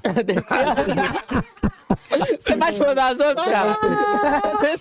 Ó, no museu, no museu eu levei uma câmera pola, Polaroid minha e levei mais outras peças. Ah, muito também, legal, muito tá? bom. Levou? Ah, Marquei aí. presença também lá no dia do... Chique. E do ano das passado? Do ano passado. É porque falou desse ano. Nos outros anos eu só ia visitar. É. Bacana demais. Ai, ai. Ai, ai. Ô, gente, não, mas assim. Gustavo, assim, assunto já tava sério, chato. Sabe com essa pergunta, né? Pelo amor de Deus. Vou falar o seguinte, ó. Salto alto não leva ninguém a lugar nenhum. Ih, tocou Esse é o primeiro ponto. Tem gente com salto alto. Quer dizer, saltos altos em tempos diferentes. A gincana tá engatinhando. E desânimo não é o momento pra isso, porque ainda tem tanta tarefa que qualquer equipe pode ganhar. Como eu não sei quem está em primeiro quem está em último, eu sei quem tem mais volume nesse momento. A equipe amarela, vou comer, a ordem alfabética sempre, tá? A equipe amarela, ela depois de muitos tocos, se eu não me engano, ela era a última na conta deles. Ela foi reagindo. é, Ela está bem perspicaz, organizada, etc. Mas eu queria lembrar uma coisa: corrida curta, a gente sai correndo igual um doido. Para chegar mais rápido. O Zambolt. Corrida de longa duração, que acabou virando essa gincana, tem que respirar e correr pausado. Então, às vezes, eu tenho medo. Por exemplo, a equipe amarela tá dando mais. ela- tá mais. a- apa- parecendo que tá dando mais gás agora do que as outras equipes. Só que todas são muito competentes. Então, é um conselho que eu dou para a equipe amarela. Ainda temos uma cruzada até chegar dia 19 de novembro. Falta muita gincana, tem muita tarefa, tá? Aproveito convidar vocês para ir lá no dia 8, o dia 8 de outubro, que vai ser o Dia das Crianças, né? Eles estão organizando lá um Dia das Crianças, as próprias equipes. Já parabenizo todas elas de Marquei no calendário nosso ele. Então é isso. Equipe amarela é isso. Acho que estão, igual ali pelo que a Ana falou no chat, que só o amarelo tá muito participativo e tal. Então é, é uma primeira sacada. A equipe azul é uma outra sacada. A equipe azul é muito organizada. Ela tem uma condução muito legal das coisas, tanto de tarde quanto as duas turmas da manhã. Então eu vejo essa organização nela. E alguns momentos eles perdem tarefa por querer ser organizado demais.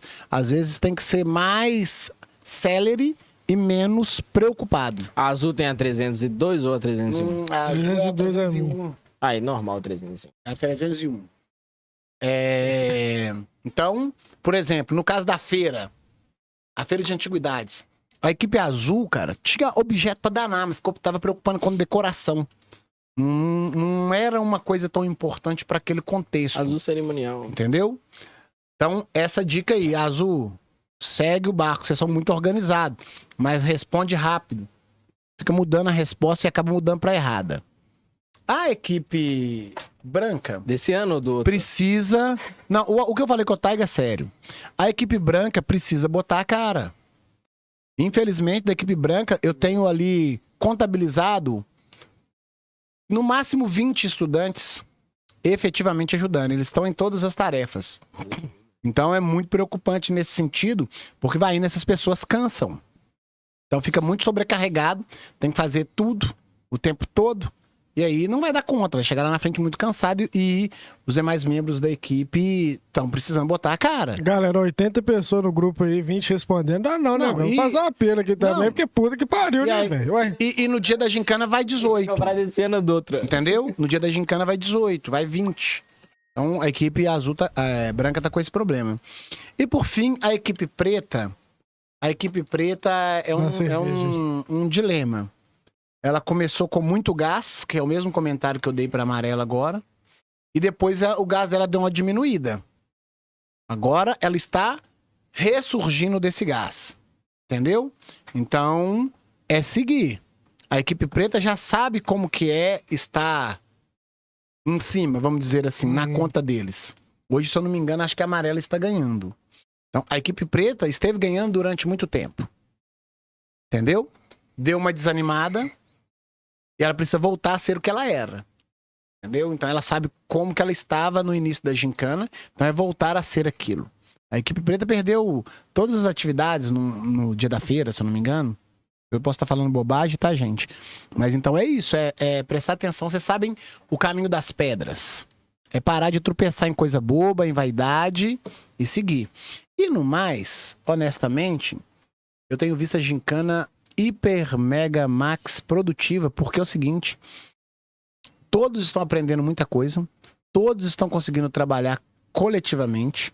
Inclusive, nós temos uma, uma normalidade no- nos relacionamentos entre as equipes muito bom. Não tem nenhum conflito entre as equipes. Então, isso é muito importante. Por Ainda. exemplo, nós já vamos lá para uma para um Dia das Crianças, que são todas as equipes construindo o Dia das Crianças. Ok? Então, mostra que vocês estão efetivamente seguindo lá os temas iniciais da gincana e o principal deles era cooperação. Então, vocês estão conseguindo em todos os sentidos aí.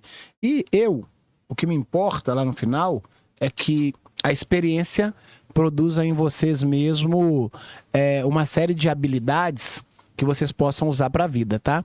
Trabalhar em grupo, promover liderança, conseguir aprender a ouvir, aprender a, a se posicionar, é, sair da zona de conforto, ter que fazer tarefa em público e assim por diante. Tô vendo muita gente fazendo isso, tá? Eu acho que tem sido muito bom, bom para vocês, estudantes, nesse sentido. E é isso. Então, eu vou torcer, como eu sempre torço, para que todas percam. Tá, é... Embora tem torneio de futebol, até quem ganha acha que eu roubei. Tá? Até quem ganha. Então, lembre, eu tô torcendo contra todo mundo. Ó, não chamar Braulio, não chamar Hernani, nem Papa também ser o juiz, já vai te ajudar pra caramba. Tá? É, mas só tem esse. Chama o Brownlee, vai Nossa, pra tirar a tag cartão. da quadra. Cartão É. azul.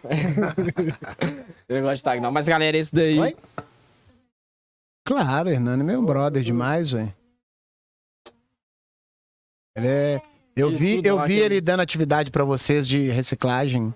Eu vi as fotos. Ah, papel com que mole, tem água lá. Uhum. Fora demais. É, É o isso aí. processo de reciclagem. Boa. Muito legal, parabéns, Hernani. Não só por isso, a história de Hernani na PAI é linda, tá?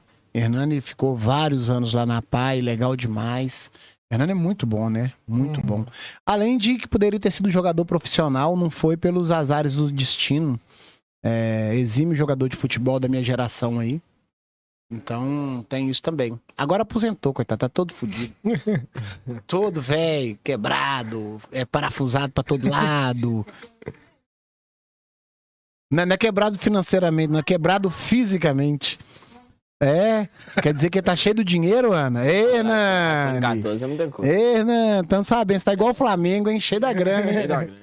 Da grana. É. E físico igual o Cruzeiro, né? Quebrado. E o físico igual o Atlético, que tá capenga. Não, não tá capenga, não. Ah, mas tá como? Uai, tá, tá caminhando, ele tá caminhando. Caminhando pra esse ano- onde? Esse ano, esse Qual ano. que é a o- gente- Caminhando pra estrear no estádio próprio aí, meu É, filho. O Mineirão vai ficar só pra vocês aí, ó. Próprio, próprio do Menin? Não, né? Não, Ué, né, mas não. tem o nome do Galo lá, mudão de gente. zebra. Mudão de zebra é do Galo. Aí, Pois é, agora, velho. então, beleza, eu sou dono do Vaticano, porque eu sou o Papa. Aí, tá vendo? Não, mas né, a questão não é essa. Parabéns pra você. Né, não, questão vamos não é do Galo. A, ci- a cidade não vai chamar eu Papa, Papa José Francisco, Não, vai gente. chamar Vaticano. Não, eu sou... não, ó, Ó, ó, o Menin, o Menin eu, só emprestou dinheiro ali, então é 30% dele ali, o Ele resto só emprestou o dinheiro, ele investiu, Uhum. beleza? E, mas ele vai querer o dinheiro de volta. Mas aí... Não, ele vai querer tudo de volta, ele vai, Vai pegar não, até suas cuecas. Vai não, você é doido, vai pegar meu sono. Vai né? pegar até as cuecas. Vai não. Tô falando do cara que comprou o Cruzeiro na Black Friday Não, também, né, 50 cara? Mas é que não tá valendo nada. É, não tá Mas por que vocês estão valendo alguma coisa? É É porque ele pôs o dinheiro primeiro. Ah. Se ele só compra antes, valia o quê? O quê? Não, ué, nada a ver. Valia meio shopping? Não, meio, meio shopping ali foi pra quitar as dívidas. Vocês tiveram, vocês tiveram que, que vender pro seu mercado BH essa parte da top. A para sede de também, dizer. a sede. É, É. Ronaldo comprou uma areia que em breve vai dar problema. Vai ele só, nada, vai nada. ele só levou no mecânico ali. É muita tá tradição, só. É muita tradição. Não, maré também é tradição, você é doido. Até Maré hoje é fala tradição? dele. É, ó. Tradição de Até hoje fala dele. Não, maré você fala assim, não, você quer comprar um carro com um carburador fudido. Maré, ninguém esquece, Aham. tá ligado? Mas todo mundo sabe que é fudido. Elevador, manutenção. Vai descer, papa, vai descer. Vamos, vamos fazer uma apostinha pro ano que vem? Bom, quem você quer apostar? 500 kwanza, 500 Nota tem kwanza. muitos na mesa, não precisa colocar nada na mesa. Ah, não, mas o ainda. Cruzeiro não tá aí, não. Só os Não. patrocinadores. Esses aqui Ah. não arruma nada pra ninguém aqui, gente. Ah. Os patrocinadores. É? É, Quantos Não, eu tô de dieta. Eu comi só kibe, vocês repararam? Ah, Então, eu tenho apostado lanche. Aí eu tô apostando batata doce. batata doce? É uma batata doce. Não, pode ser, dá nada. Não, três de batata doce. Três meses. Três vezes. Nossa, que isso? Coitado, sacolão vai ficar daqui a nada. Batata doce e pente de ovo. É. Não, não. Ah. Couve, limão. Não, beterraba. É, é, beterraba. É uma coisa que você gosta, que você escolhe, uma coisa que. Você gosta de beterraba, é isso? Não, não gosto não. É. é Gustavo Ah, tá explica aí. Não, não, é Gustavo, Gustavo que Explica o falando. suco ali, de beterraba. Gustavo tá falando ali. Gustavo personal. Explica o suco de Gustavo tá beterraba. Não, não, é porque acontece. Gustavo veio aqui, né? Personal da Gustavo, academia Aí ele fala que lá ele só dá suco de beterraba, né? É. E aí ele esqueceu de trazer pra gente no dia. Aí a gente Ah, fica zoando por conta disso. Mas se for suco de beterraba, não dá nada, não. A gente mistura de cerveja, fica bom. Fica bom pra caramba. Ai, gente. E é aí? Agora, o, cer- o certo é. A história não mente, já vai mais mudar. Hum. Hum, história não mente, não, Gustavo. História não mente. Ô, com a torcida no estádio, somos imbatíveis. Ela tava lá no Mineiro, hein? Ela tava lá em 2020. Gente, gente, mas é, é realidade de investimentos. Aí, aí eu reconheço. Entendeu? Quero ver ano que vem. Não, que vem 12 pontos Quero ver ano que garantidos. vem. Seis do Cruzeiro e seis do América, fechado. Ah, vocês ganharam do América todos esse, esse ano? Acho que um ficou Acho que- empatado, né? Ficou empatado. Ah, Empatado. só. E no Mineiro ganhou. O Mineiro ganhou. É, já tá lá. É, mas é assim mesmo, pra todo mundo é assim. Não. É, esse É. ano, esse ano tá. Esse ano só dessa. Mas é isso, galera. Papo Valeu. 029 com o Papa. Espero que vocês tenham gostado. Se inscrevam no canal, deixe seu joinha. Isso aí, galera. Ó, tamo junto demais. Já já vamos fazer as contabilidades aqui dos votos. Continua comentando aí, meu filho, os últimos instantes aí. Ô, galera, eu vou ficar de olho aqui pra Taigo não roubar. Falou? Ah, Então. Eu, doido, eu, como torço contra, hoje eu tô torcendo mais contra Tiger, entendeu? Isso, boa. Porque ele tentou roubar desde antes da É. tarefa existir, né? Isso. Tava Não, querendo eu só- ali. Eu, eu queria É, saber como. Tráfico de influência, cara. Não pode ser por. Não votem em Tiger. Não, Já vou avisar. Tentou fazer um tráfico de influência aqui, queria ter informação privilegiada. Se tivesse, se tivesse como gestor da bolsa de valores, ia entregar os percentuais que ia mudar para a empresa ABC antes. Nada. Boa, isso Só quero, só quero passar de ano e tomar outra bem, bomba, filho. Só isso. É, Esse é meu maior intuito. Eu só não quero tomar bomba. é, né? Mas de qual gincana? Desse ano? Hã? Desse desse ano, Quantos pontos você ganhou na gincana? Não sei se os professores vão dar ponto. Mas você só emprestou uma câmera, bicho. Pelo amor de Deus. mas eu fui lá em dois sábados. tô Mas também. só ir Vou lá. tocar essa- Não, também vai. Vai o quê? Vai. O teatro já tava cheio. Eu sem desculpa. Vai, vai. É, vai. enfim. Tá igual um carro. Vamos investir em outra Vai. coisa, tá? Em escola, você não vai dar. É, vai dar não. Vai dar Vamos ponto pra nós lá que não vai. Dá ponto pra nós que não vai. Vai, vai. Não vai dar o gás, vai dar o Vai suco. dar o gás. Quero só ver se Taigo vai lá ajudar a equipe branca mesmo. É. Estão convidados lá para ir ajudar as outras equipes também. Dia 8 é sábado, dia das crianças. 8 horas da manhã. 8 horas da manhã. Bora, vamos lá. Eu vou fazer uma tarefa Decodificast lá, ué. Ah, Cada, cada um representando uma equipe e vamos ver o que, que dá. Se as equipes quiserem. E óbvio que vocês não sabem a tarefa, nem eu sei ainda, mas vai ser uma que eu vou favorecer. Ana. Dependendo da equipe que ela quiser ser. Aí, aí, aí, vai, vai. Ele vai colocar algum negócio de dança lá, sabe? Vai ser. Que ela dança. Dança nós domina, meu filho. Nós domina dança. Tá- Cara, eu tô dando a tarefa de futebol lá, tem que chutar a bola na mesa. Toda hora eu falo assim, gente, 15 respostas, tem que chutar a bola na mesa. Esse cara 200 vezes não acerta a mesa de jeito nenhum. Aí a equipe quiser contratar o Gustavo pra não acertar a mesa, é só chamar. é isso não, não é isso que ele falou, não? Não, não, vai ser uma tarefa, vai ser uma tarefa assim, é, a equipe vai bater corda e o Decodificast vai ter que pular corda. Não. Quanto mais ele pular corda, a equipe vence. Não vai- a pressão nossa. né? Eu vou sair de lá Vai mais de lá escoltado com o processo. Vambora, meu filho. É, ué. Alô, advogados. É isso, né, galera? É isso, galera. 029 Abraço, episódio. Espero que vocês tenham gostado. bons. A gente vai fazer a contabilidade. E é isso. Brigadão. Tamo junto. Obrigadão, Papa. Até o próximo dia. E- Até o próximo TheCast. Valeu, falou. Tamo Tchau, junto, obrigado. galera. Valeu demais. É nóis.